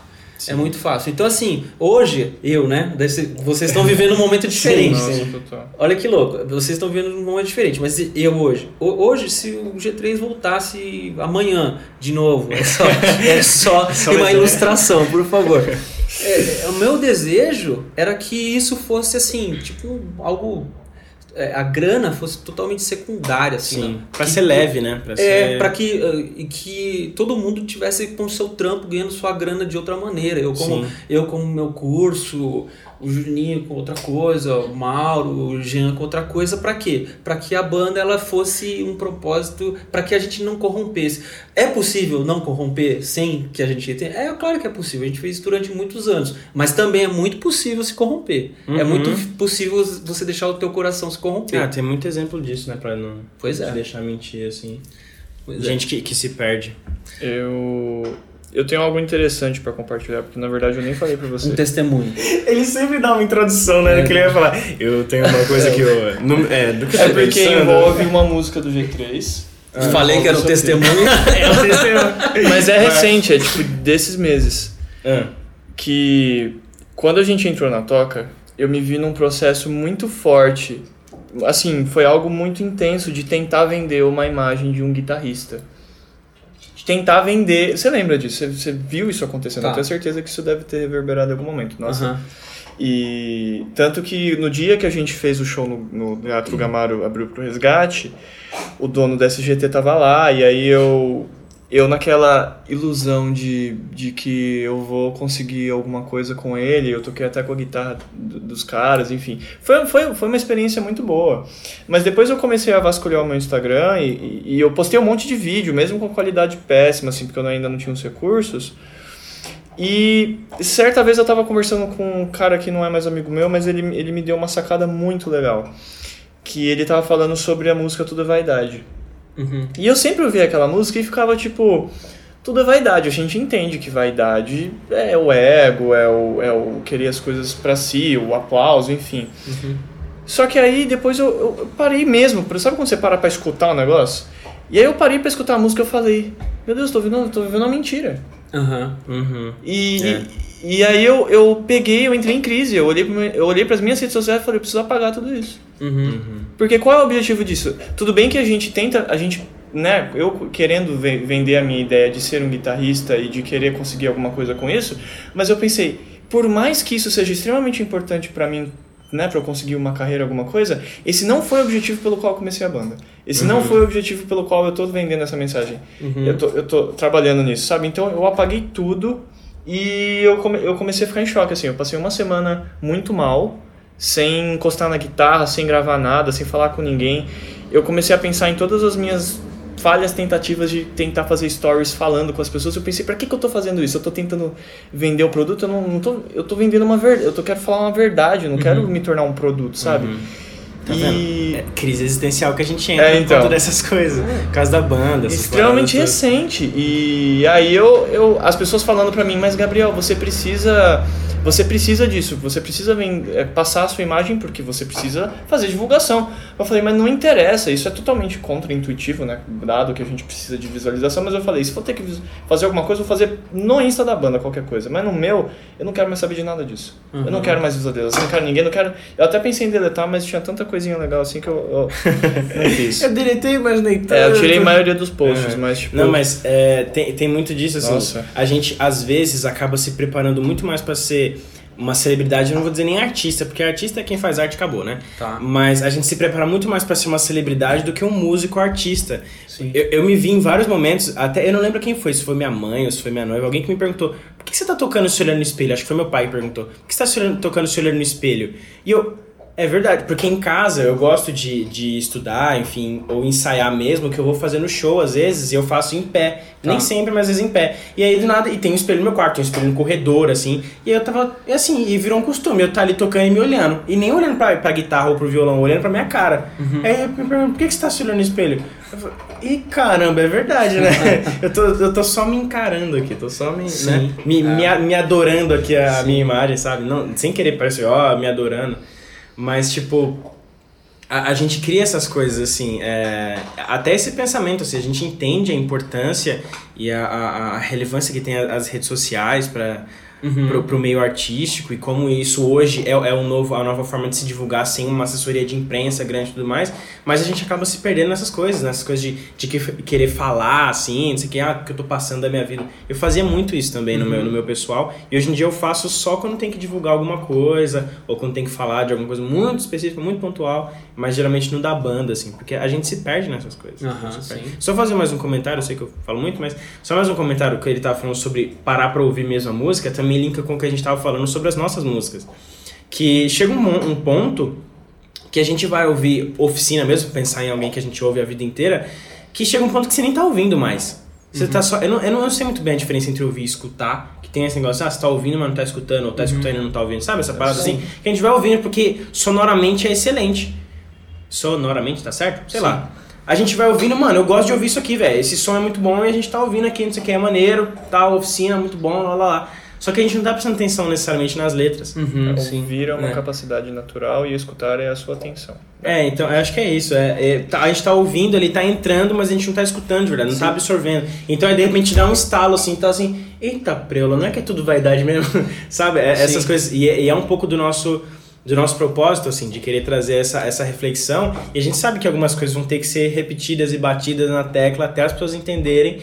Pense logo, comunique, pense logo, comunique, pense logo, comunique, até as pessoas entenderem o que, que significa e, é, e, e pensar e se comunicar Sim. em seguida, né? Sim, é, sim, é o mesmo conceito do de, de se ver e enxergar, ou melhor, se escutar e ouvir, mesma coisa ver e enxergar, né? É. A gente, isso em todas as, as instâncias da nossa vida, a gente a gente se pega de fato em, vivendo num piloto automático em algum Sim. aspecto. Uhum. A gente às vezes a gente tá vendo tudo ao redor, mas não enxerga, não, não tem um- uma atenção, né? Como Uhum. você falou, a atenção na, na escuta, a atenção nos olhos mesmo. E eu acho que isso é. Mas uma coisa que é, pelo menos eu, eu particularmente, eu gosto sempre de pensar que Deus, ele, ele é muito. é, ele sempre está tá disposto a, a nos acordar desse sim. transe, Uhum. sabe? Isso eu digo porque eu lembro um, um exemplo que eu gosto de dar é, dessas mi- desses meus pilotos automáticos durante a minha trajetória. Um que eu gosto de dar é um exemplo de um show que eu tava uma vez. Tava no show do Super Combo. E eu tava com a Naomi, minha filha e tal. E a gente, e eu tava lá assistindo o show do Super Combo e vendo a Carol arrebentando no baixo, né, bicho? A propósito, a Carol é minha aluna no, no, no meu curso. Sério? é. Olha só. No meu curso. E, e eu tava vendo a Carol ali tal, arrebentando no baixo com muita vida lá. Tinha muita vida naquele, naquela apresentação, sabe? Sim. E eu olhei para a Naomi, a Naomi tava com os olhos encantados, né? Sim, sim. Até mesmo por, por encontrar um, é, Uma referência. uma né? referência Aham. feminina no baixo, isso é muito legal tal. Sim. Mas, fora essa questão da referência, tem também um aspecto do, do, do, do quanto ela estava se doando para aquele momento, né? Uhum. E aquilo para mim foi um puxão de orelha tão grande, sabe? Tipo assim, eu, eu, ficava pens... eu fiquei pensando em mim. Falei, cara, eu não, eu não me dou Uhum. é, para os meus momentos musicais o tanto que a Carol se doa, entendeu? Eu, às vezes eu me, me dou pela metade Uhum. E aquilo, e, ou seja, esse é um, um dos exemplos, né? Que de tantos outros assim que já aconteceu. Já aconteceu assistindo show de, de, é, de vídeo do Radiohead, cara. Hum. De ver o Tom York, do jeito que o cara se entrega pela música, Sim. e eu pensando, caraca, mano, eu tô me entregando pela metade. Ah. Não, eu penso nisso às vezes olhando a minha noiva no karaokê. Eu, eu, acho que ela não vai gostar muito de ouvir isso depois. Mas assim, ela, ela, ela não. Oh, amor, me desculpa. Mas assim, ela não, é, ela não é afinada, mas ela se entrega de um jeito ela é melhor do que todos nós juntos aqui ela com presença é de com presença de palco. Porque eu tenho um vídeo, vou mostrar pra vocês. Cara, ela tem uma presença, ela tem uma entrega assim. Uhum. Isso tipo, às vezes no karaokê ou então em casa, uhum. às vezes é, ela gosta muito de ouvir música em casa, assim e tal, coloca pra tocar, ela começa a cantar, andando pra... É sempre um show, cara. É entrega, e eu fico né? olhando e falo, meu Deus do céu, vou colocar essa mulher como frontman na, na nossa banda, assim, eu canto e ela finge, sei lá, ou, mas na verdade eu, né, a, gente, a, gente vai, a gente vai trabalhar isso, né, amor? Eu vou ajudar ela a cantar. Mas assim, eu, eu tenho muito que aprender com ela nesse sentido, assim, de tipo, uh -huh. de entrega mesmo, sabe? Porque ela tem um negócio, ela sempre, é, sempre quando eu pergunto pra ela depois dos shows, e aí, o que, que você achou? Ela falou, ela, ela nivela o show se foi bom, se não foi bom, não pela qualidade musical, mas pelo que ela tá vendo ali, tá. pelo que ela tá vendo dos músicos, sabe? Não é tipo, ah não, o Ianelli errou duas músicas, ah, você não cantou afinado. Ela sabe, tá uhum. tá cagando. Uhum. Ela tá olhando pro que a gente tá fazendo ali de, de presença, se a gente tá Sim. com as pessoas, se a gente tá presente Sim. com é. as pessoas ali. Porque é assim que ela sente, é dessa forma que ela sente. E aí ela, ela me passa isso e eu sempre fico pensando assim, o, o como eu posso melhorar essa parte. Uhum. Parte musical a gente conversa entre si, pergunta para amigos nossos músicos e tal, e aí, não sei o que lá.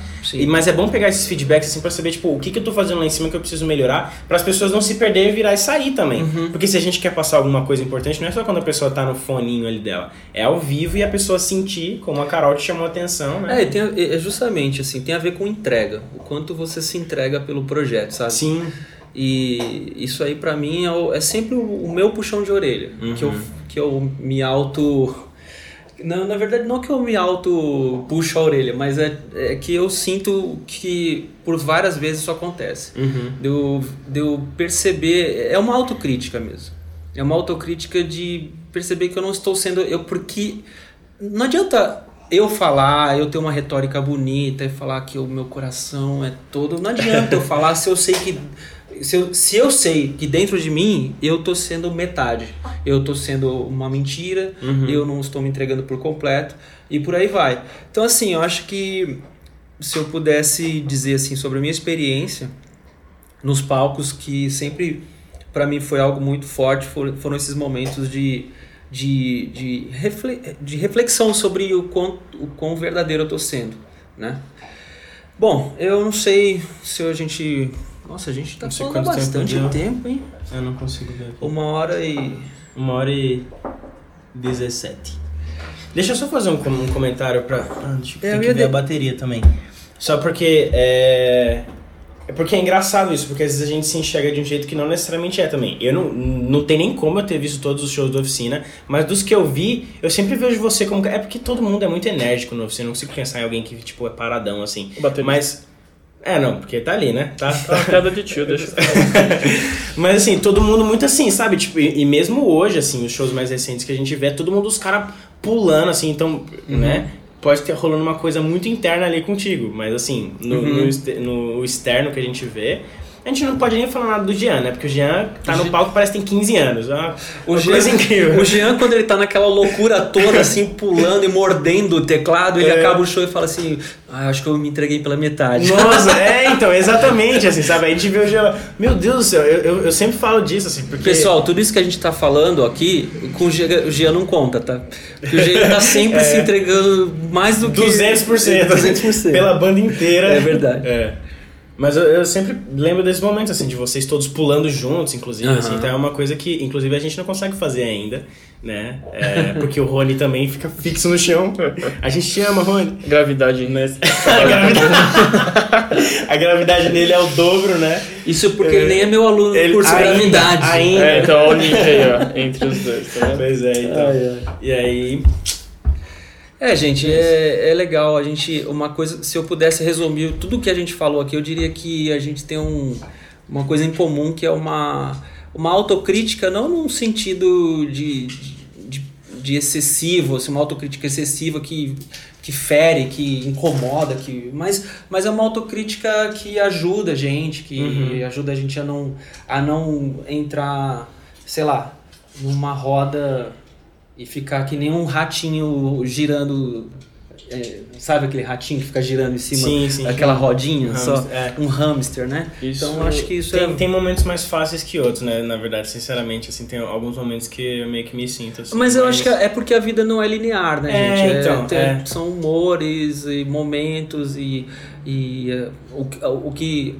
interferências externas e às vezes Sim. internas. Então acho que isso faz parte, né, da nossa Uhum. caminhada. E Uhum. eu fico muito feliz de produzir, de Nossa, ter produzido muito- os senhores. muito. Muito feliz de ter você É legal como, como eu, eu, eu sempre digo, e eu não sei se isso é até estranho, mas eu sempre disse pra todo mundo que Deus uniu as pessoas certas pra fazer o projeto certo. Uhum. E isso é muito legal. A gente, sempre, a gente sempre falou disso, eu, eu sempre comentei essa parada. Podia ser qualquer outro cara, tipo, da oficina mesmo. Podia Aham. ser qualquer outro cara. Mas tinha que ter sido Duca. Até pelo seu, pela sua forma de pensar, assim. Uhum. Porque tem uma diferença da gente entrar no estúdio, o cara fala assim, faz isso na guitarra, faz isso no baixo, faz isso, sei lá. Mas, sabe, da gente entrar no estúdio, você parar pra ouvir e perguntar, e o que vocês acham da gente fazer isso aqui, sabe? Uhum. É, e, e das referências que você usou pra trazer pra dentro também Uhum. da, do, do nosso projeto. Foi, tipo, foi importante a, a sua bagagem, assim, Uhum. nossa, Foi pra nossa produção, não assim. Foi, é. Por isso, inclusive, que a gente quer continuar produzindo contigo, porque... Olha isso, olha isso aí, galera. Tá vendo? Breaking Na- news! Breaking news. Na verdade, eu tô- trouxe eles pro po- podcast só pra eles se sentirem pressionados É, ah. a continuarem trabalhando comigo. Aham. Tá funcionando, tá funcionando. Tá indo muito Não, bem. assim, é, que eu posso dizer sobre. Meu amor, Frida, por favor. É, eu não vou editar esse podcast, não. Vai ficar com essas coisas assim mesmo. Tadeu, nosso editor, deixa assim, ó. A Frida tá atrapalhando. É, o que eu posso dizer assim sobre a nossa produção, nesse sentido que você está dizendo, do que você acabou de falar, é que é que tipo assim, eu particularmente eu nunca em tratando-se de banda é uma coisa que eu, eu sempre pensei assim, porque eu tenho as minhas ideias. Eu sei, eu, eu sei onde eu, quando eu começar a produzir alguma coisa, eu sei onde eu quero chegar. Eu, Sim. eu sei o que que eu gostaria de fazer na guitarra, como seria a bateria, como eu faria um arranjo assim, uma dobra de baixa guitarra fazendo uma frase, Sim. ou então um fazendo contraponto ao outro, é, a voz, os, os backings. Eu, eu tenho é, essa visão musical ampla Uhum. do que eu gosto, assim, não é? Não, não tô no, momento arrogância, né? não, é no sentido de que eu sempre gostei de, de ouvir a música como um todo, não simplesmente eu, eu sempre fiquei prestando muita atenção na- na- nos detalhes da música e isso eu acho que contribuiu para que eu tivesse essa visão de produção. Ok, dito isso, tratando-se de banda, uma coisa que eu tomo um, cui- um cuidado é para que eu não interfira na musicalidade dos caras. Sim. Por exemplo, é, o- quando o Ianelli, o Ianelli, ele tá aqui na minha frente e eu Oi. vou e ele vai ficar, ele vai ficar, como que é? É ruborizado. Ruborizado. ele vai ficar ruborizado. ruborizado agora nesse momento. Mas é um dos guitarristas que, que eu mais amo nesse mundo. Ele tem razão, eu tô ruborizado. Misturar presa, né? É sério, esse cara, ele é. Ele, porque é o seguinte, quando você fala assim, a guitarra, daí todo as pessoas podem achar assim, ah, guitarra é. É, é, bom, é bom quando o cara é um super virtuoso, extremamente rápido, arpejos maravilhosos, não sei o que tudo mais. Mas o que mais me atrai na guitarra não é isso. Uhum. Eu gosto muito, um dos guitarristas que eu prefiro assim no planeta chama-se Johnny Greenwood, que é o guitarrista do Radiohead. E o que, que eu gosto nele?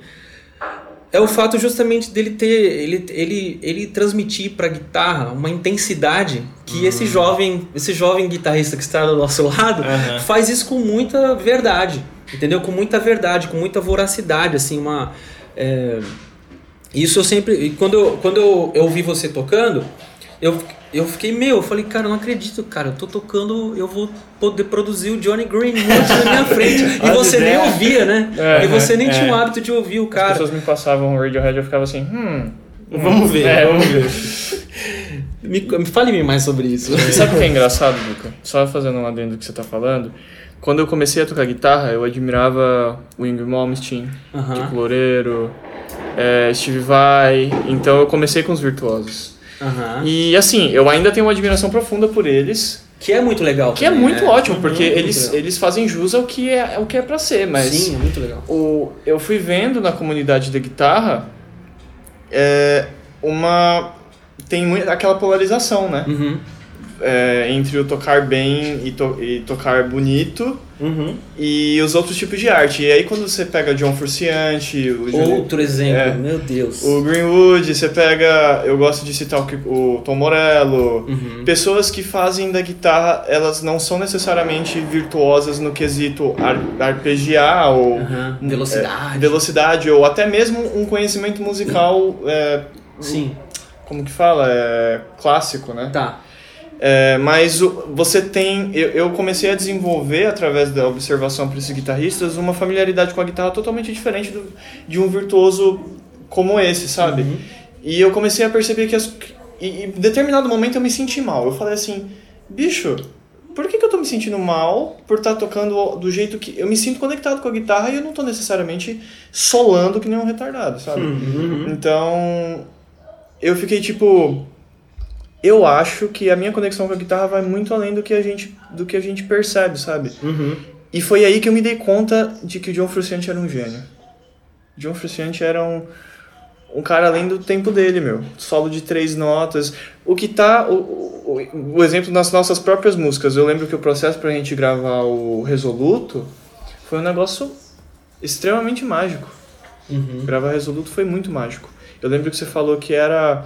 Ah, sem, pega o feeling. A gente não tinha o riff. Pega o feeling, da, o feeling que você tem no seu pulso e vamos lá.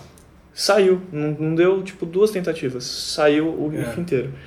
E eu acho que é muito legal ter, ver esse ponto de vista, ver de outra pessoa que esse processo foi visto fora do meu corpo. Então é real. Foi só interno. Sim. É.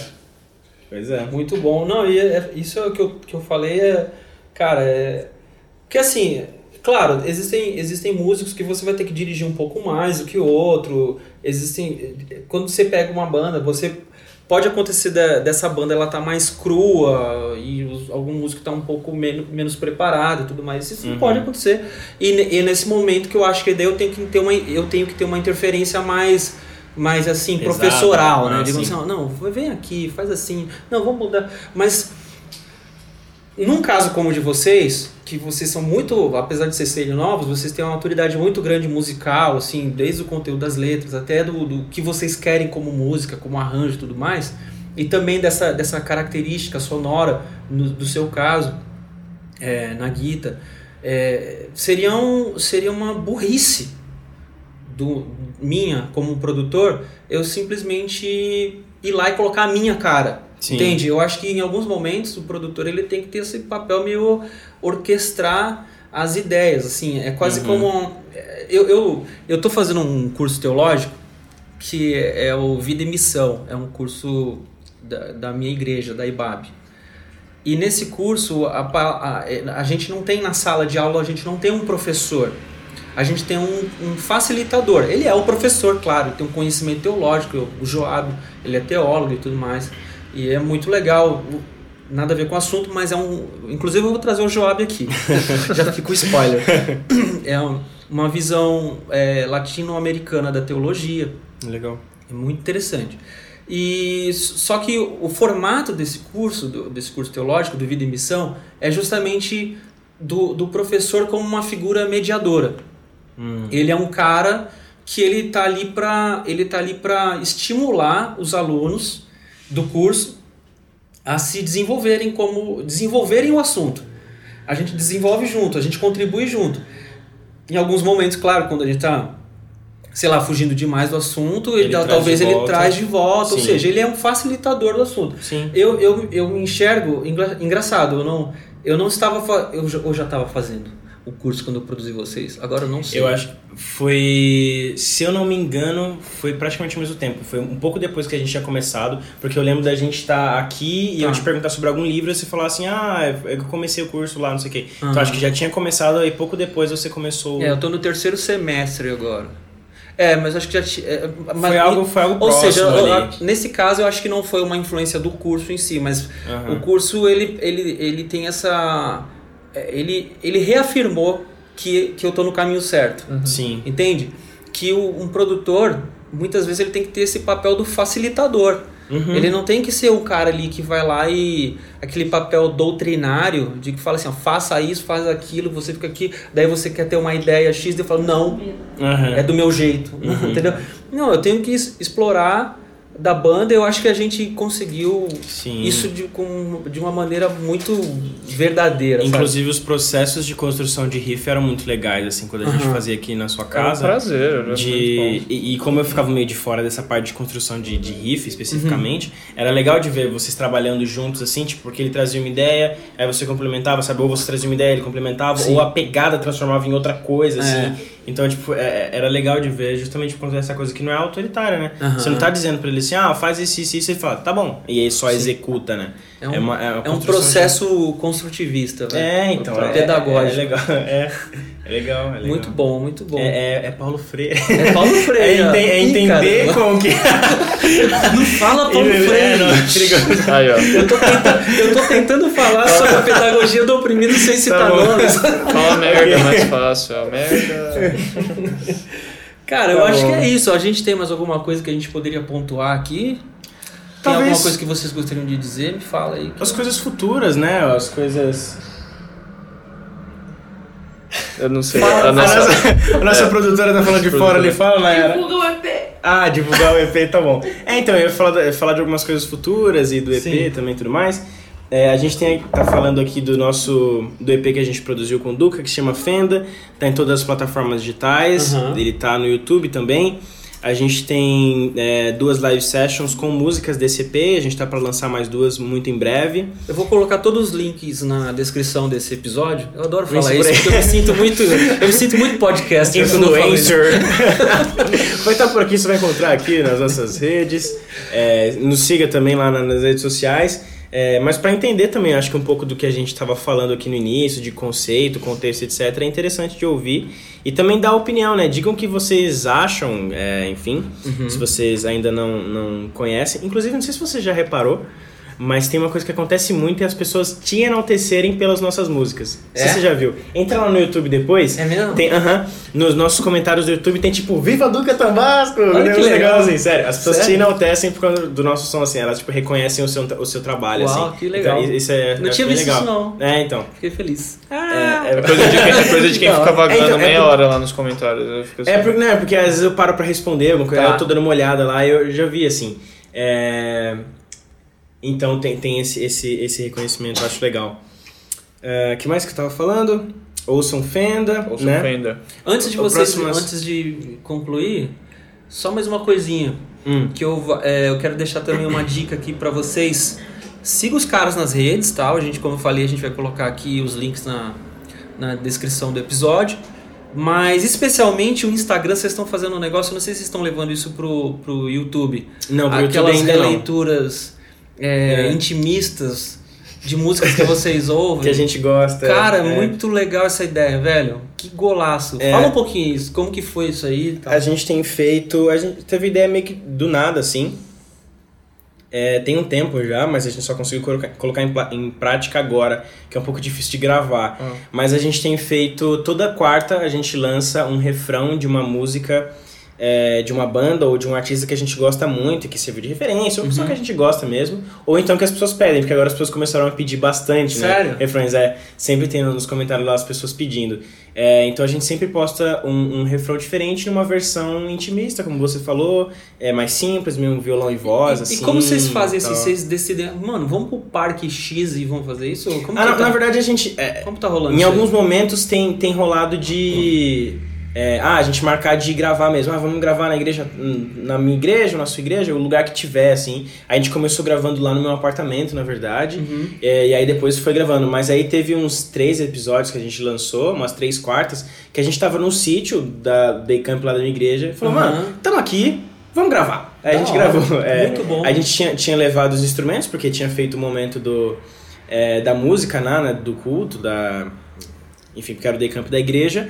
É, e a gente aproveitou que tava lá, aproveitou os espaços pra gravar, assim. Gravou num Ah. lugar, depois foi gravar em outro, gravar em outro e tal. Não, já, É, é, aí engraçado que eu fiquei vendo, eu fiquei divagando, assim, eu acho que falei, mano, os caras estão pegando e indo pra um parque, assim. Né, É, que toda semana eles vão pra um parque e se reúnem. Não, podia ser, é. Mas é porque a gente chegou lá, na verdade, assim, eu até já tinha pensado na ideia assim, ah, já que a gente vai estar lá, a gente vai estar todo mundo, a gente pode gravar uma coisa ou outra. Aham. Mas chegou lá, a gente ficou, tipo, tinha muita opção de lugar. Tipo, tem um dos que a gente lançou que é tipo com uma, uma casinha de boneca, Aham. não sei se você viu ele Vi. assim. A gente chegou lá, tinha uma casinha. Ele, mano, vamos gravar aqui, né? Muito bom. Aí tinha uma pontezinha que tinha um riozinho que passava, um laguinho, sei lá, que passava Aham. embaixo. A gente foi aproveitando. Inclusive, a gente quer até voltar nesse sítio, porque faltou os lugares, que tem muito lugar legal. Tá. Então a gente tem aproveitado. E a ideia também é sempre fazer coisas diferentes, assim. Sim. Começou com quatro vídeos com o mesmo cenário. Quem que tá filmando vocês? Quem tiver. Tá. Já aconteceu. Inclusive tem um que a gente vai lançar, spoiler, que tem mais de um câmera, porque a, a câmera vai fazendo uma curva me seguindo, e aí o Vini começou gravando, aí ele passa a câmera pro Rony, aí o Rony termina de gravar, assim, é uma coisa... A minha irmã já gravou, sabe, o Ademir já gravou, é Aham. quem tiver na hora a gente Legal. passa um pro outro ali e grava. Por isso Daí vocês fazem uma, uma ideia meio, sei lá, um roteirinhos. Que, que tem uns assim que vocês vão. De fato, Tem um, mais de um tem negócio. tem um movimento de câmera, É, assim. a gente- a gente um decide meio que no, na no hora. quadro. Acho- Aham. Nossa, muito legal. A gente, a gente decide meio que na hora, assim. Por exemplo, é, é que a gente lançou.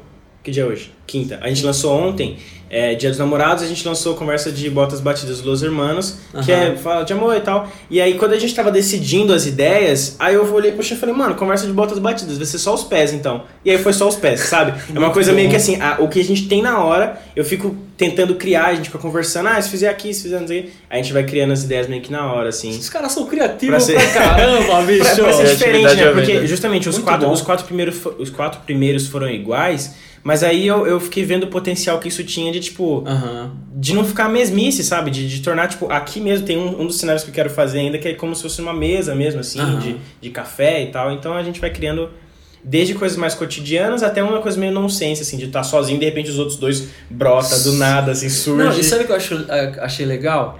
Que assim, eu, eu gosto muito dessas ideias, que, como você falou, no sense. Uhum. Ca- num dos vídeos, de fato, assim, sobe o, é o Rony O Rony, levando, é. assim, e, e a Nelly para. Não, é o Vini, é o Vini. É o Vini, né? É. É, o Rony e, o- e o E o Vini, que aparece Vini, do lado. aparece do lado, né? É, Tá. é. Daí, assim, isso é legal porque é, quando eu sempre fui meio. Acho que eu vejo essas coisas de, de bandas e eu, Uhum. e eu gostaria de fazer, sabe? Sim, sempre quis sim. fazer. E, eu, e, por exemplo, às vezes eu levava isso pra, pro G3 e os caras ficam, não, mano, para Aham, com isso, é muito bobo. E daí eu, fico, eu ficava super contrariado, sabe? Tipo, cara, vamos, vamos meter o louco, cara. A gente é Sim, artista. Sim, sim. Artista, bicho, é artista. Quando a gente tava não, Mas eu gravando- me sinto meio idiota. Não, que eu me sinto idiota. Quando a gente tava velho. gravando no sítio, inclusive, eu falei pra algumas pessoas que estavam em volta, ainda bem que esses caras entram na minha onda, porque eu só tenho umas ideias meio assim, sabe? Uns negócios não sei se eles falam, tá bom, vamos fazer. E aí a gente vai e faz, Demais, sabe? É, é legal, assim, é legal. Isso é legal. É É. porque isso é artístico, cara. E a arte, a arte ela, ela, ela requer da gente mesmo um desprendimento de, Sim. de vaidades, às vezes, até de timidez, por exemplo. Quando é, tem uma, uma prima da Rafa, ela faz escola de teatro. Uhum. E ela, de vez em quando, ela posta no Instagram e tal. Bicho, os, os exercícios que eles fazem, Hum. sabe, de movimentação do corpo, assim, parece umas minhocas se, se jogando no chão e se movimentando. Eu- e, essas dinâmicas, elas não são, elas não estão ali à toa. Sim. Elas estão, elas estão sendo Tem um feitas. propósito. É, Exatamente, ela tem um propósito para que o cara ele vá perdendo a timidez e esse, esse prende essa pressão de, de- de ser um- um- uma pessoa quadrada e Uhum. Vai se soltar. completamente certinha e não e, e vocês te- vocês fazendo essas coisas se desprendendo artisticamente pô isso é- Aí- E a ideia, a minha ideia é ser- invejei Olha A só, gente tudo podia que é fazer um com ele, né? É, a gente, a gente pode fazer, marcar de fazer um com você. da hora Porque- eu faço hein? Eu Não, faço. legal, legal. É, a, minha ideia é ser cada vez mais nonsense, assim, fazer umas... Inclusive, uma das coisas que eu falo às vezes, depende do vídeo também, mas é de ficar muito sério, assim, olhando pra câmera. Uhum. Porque às vezes, tipo, dar risada pra câmera, você já espera que a gente brinque e tudo mais. Mas, tipo, ficar sério olhando pra Sim. câmera, pra mim, pelo menos, eu acho engraçado isso. É. Tudo bem que às vezes as pessoas não recebem muito assim, né? Mas é- essa ideia mesmo deles surgirem e a gente continuar sério, olhando pra Muito frente, bom. sabe? É, é- é essa- essas É coisas assim demais, que eu acho demais. legal de, de usar, assim. Da hora. Então, vocês aí que estão ouvindo a gente, vai lá no Insta dos caras e, e já tem vejam. vários lá. Tem, eu nem sei vários. quantos tem. Tem um monte, deve ter uns 10 É, já, não um sei. Tem que começar. com- Tem hashtag, não tem? É, tem as. as- A gente tem que ter uma hashtag específica pra poder achar fácil o conteúdo. É verdade. Fica Faz aí a isso. dica. Mas entra no nosso. Enquanto não tem a hashtag, entra no nosso Instagram É. lá, já aproveita, nos segue por lá, ativa as notificações, O sininho. o sininho e, e assista lá toda quarta um refrão diferente de uma banda ou artista que a gente gosta. É. É isso. Da hora. E- Tem uma outra novidade interessante. Ah, diz. A gente é, se inscreveu, inclusive sai amanhã o resultado. Sai amanhã o resultado. Meu Deus. Com- Começa o círculo de oração aqui, irmãos. Você sabe que vai ter o Rock no Vale em agosto. Ah, tá. A gente tá participando do concurso lá pra tocar no Rock no Vale. E tipo, cara, se a gente conseguir, vai ser tipo um, um- um check assim na nossa lista, tá ligado? tipo, ser produzido pelo Duca, check. É, tocar no Rock no Vale, check. Aí vai faltar, enfim, mais algumas coisas. Mas assim, amanhã sai as bandas que vão participar mesmo do concurso. A gente se inscreveu, vai ter uma primeira triagem e aí depois vai ter umas votações lá e tal. Eu não sei quando que vai sair esse, esse, esse podcast. Aham. É, Também não sei. enfim, mas qu- quando sair existe a possibilidade de já tá rolando aí e tal. Aham. É, então, assim, entrem lá no nosso Instagram e vejam se, se tiver rolando votação, votem na gente. É, Da hora. Porque existe essa, essa possibilidade aí. A gente mandou o nosso material lá e tudo mais, se inscreveu e tá esperando o resultado aí pra ver. Aí vai ter essas votações de stories mesmo, sabe? Tá. Que você vota na banda e tudo mais. Ah, eu Inclusive, nos ajuda a divulgar pra pessoas votarem. Tá, me manda o link É, depois. não, a gente manda, a gente manda. Ah. As pessoas votarem. É uma coisa que, tipo, a gente tá bem ansioso, assim Aham. pra, pra fazer esse ano. Que, e, e super do nada, assim, né? Porque a gente não esperava esse ano fazer Esse isso. ano passou tão rápido, né? A gente Sim, tinha. a gente, tá, a gente tá muito focado no. A gente tá muito focado no. Me passaram um número aqui, tem 12 toda quarta pra assistir. 12 vídeos do Instagram toda quarta. Legal. É, a gente tá é, é, muito ansioso por isso. E tem outra coisa também que a gente vai. é, outro spoiler, que eu também não sei quando que vai sair o podcast, então pode ser que já esteja rolando. Mas a gente tá preparando uma campanha no Catarse Tá. porque a gente vai produzir um clipe curta-metragem nos próximos meses pra lançar até o final desse ano ainda, é, que Do é Fenda. contando a história do EP Fenda. Sim. É, a enfim, tá, tá nas fases finais assim de produção do, do, do conteúdo para a página do Catarse, pra gente lançar essa campanha. Se você estiver ouvindo esse podcast em um momento que já esteja lá, entre no- nas nossas redes sociais, você vai encontrar o link para ir pro Catarse. Entra lá, ajuda a gente. Divulga pra todo mundo, para as pessoas nos ajudarem. Tenho certeza que você é, vai gostar. A gente tem um roteiro ficcional, não vai ser um clipe é, de banda tocando num, num palco ou numa praça. Assim. É, é um clipe, uma, uma, uma, história, tem uma, um storytelling ali para ser contado, tem todo um contexto baseado na caverna de Platão, baseado na, é, no contexto que a gente está contando da história do César e tudo mais. Então é, é bem. é, quer dizer, eu gostei bastante, imagino que as pessoas vão gostar também. É quase o décimo filme do Tarantino, fica aí. É quase o décimo filme. Inclusive temos quase um Tarantino pra dirigir. É, enfim, é, é outra coisa que a gente tá bem. é, A gente meio que tava focando esse ano nisso, assim. A gente. Ainda comentei com você, né? Que a gente queria produzir mais músicas esse ano, mas aí a gente acabou focando nesse. nesse era um clipe que virou um curta-metragem, assim. Então a gente tá. É, colocando todas as nossas energias nisso, porque a gente quer fazer uma produção profissional zona mesmo, assim, uma coisa bem, bem legal. Massa. E aí surgiu o Rock no Vale agora também como uma oportunidade de alcançar mais pessoas pra trazer pra dentro disso, né? Pra- Show de bola. Porque a gente vai precisar de, de toda ajuda, não só de dinheiro, mas de toda ajuda. Sim. De ajuda. né? Divulgação. De, de divulgação, principalmente. Ajuda do verbo mais. ajudar. É, ajuda do verbo ajudar. Então, E é né, isso. caminhando para o final, mais alguma. Senhor Ianelli tem alguma contribuição para nossa. Eu tenho uma contribuição, mas referente à nossa, à nossa ideologia. Financeira? Não, não. Vou passar o gasofilaço aqui. Nossa, perto. escuto isso. É, eu tirei do fundo do baú, cara. Do fundo do fácil. É, fiquem conscientes, é isso. Não, é sério. Eu Busquem tenho... conhecimento. Busquem conhecimento. Eu baixei Bilu. o ET Bilu do nada. Bilu. Menino do Acre também. Nossa, Meu Deus. Menino do Acre. É... O menino do Acre existe ainda? Eu nem sei, nunca mais sei o que, que deu com ele. Quem foi que fez? Ah, o Cid do, do Não Salvo. Ele foi atrás dele? Não, não sei se é esse, mas o Cid fez entrevista com um mano que conheceu o ET Bilu, que falou com o ET Bilu. Sério? Saiu esse. Caraca. Semana, alguma semana aí. Mas e o mano do Acre lá? Ah, sei, ah o menino do Acre que, que fez que o livro. do né? nada, né? que fez o livro. Ele é. deve estar tá no Você sabe o menino do Acre? Nunca mais, né? Vendeu o livro e sumiu. sei lá. Deve ele, ter, ele deve ser o ET deve Bilu, a gente com o nunca ET Bilu.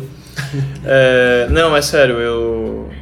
A Bíblia fala que o povo perece por falta de conhecimento. E é uma dica que eu quero deixar para todo mundo. Eu tenho inclusive um lembrete no meu celular, é um aplicativo para facilitar a memorização de sonhos, enfim, eu, eu sou muito ligado nessa parte.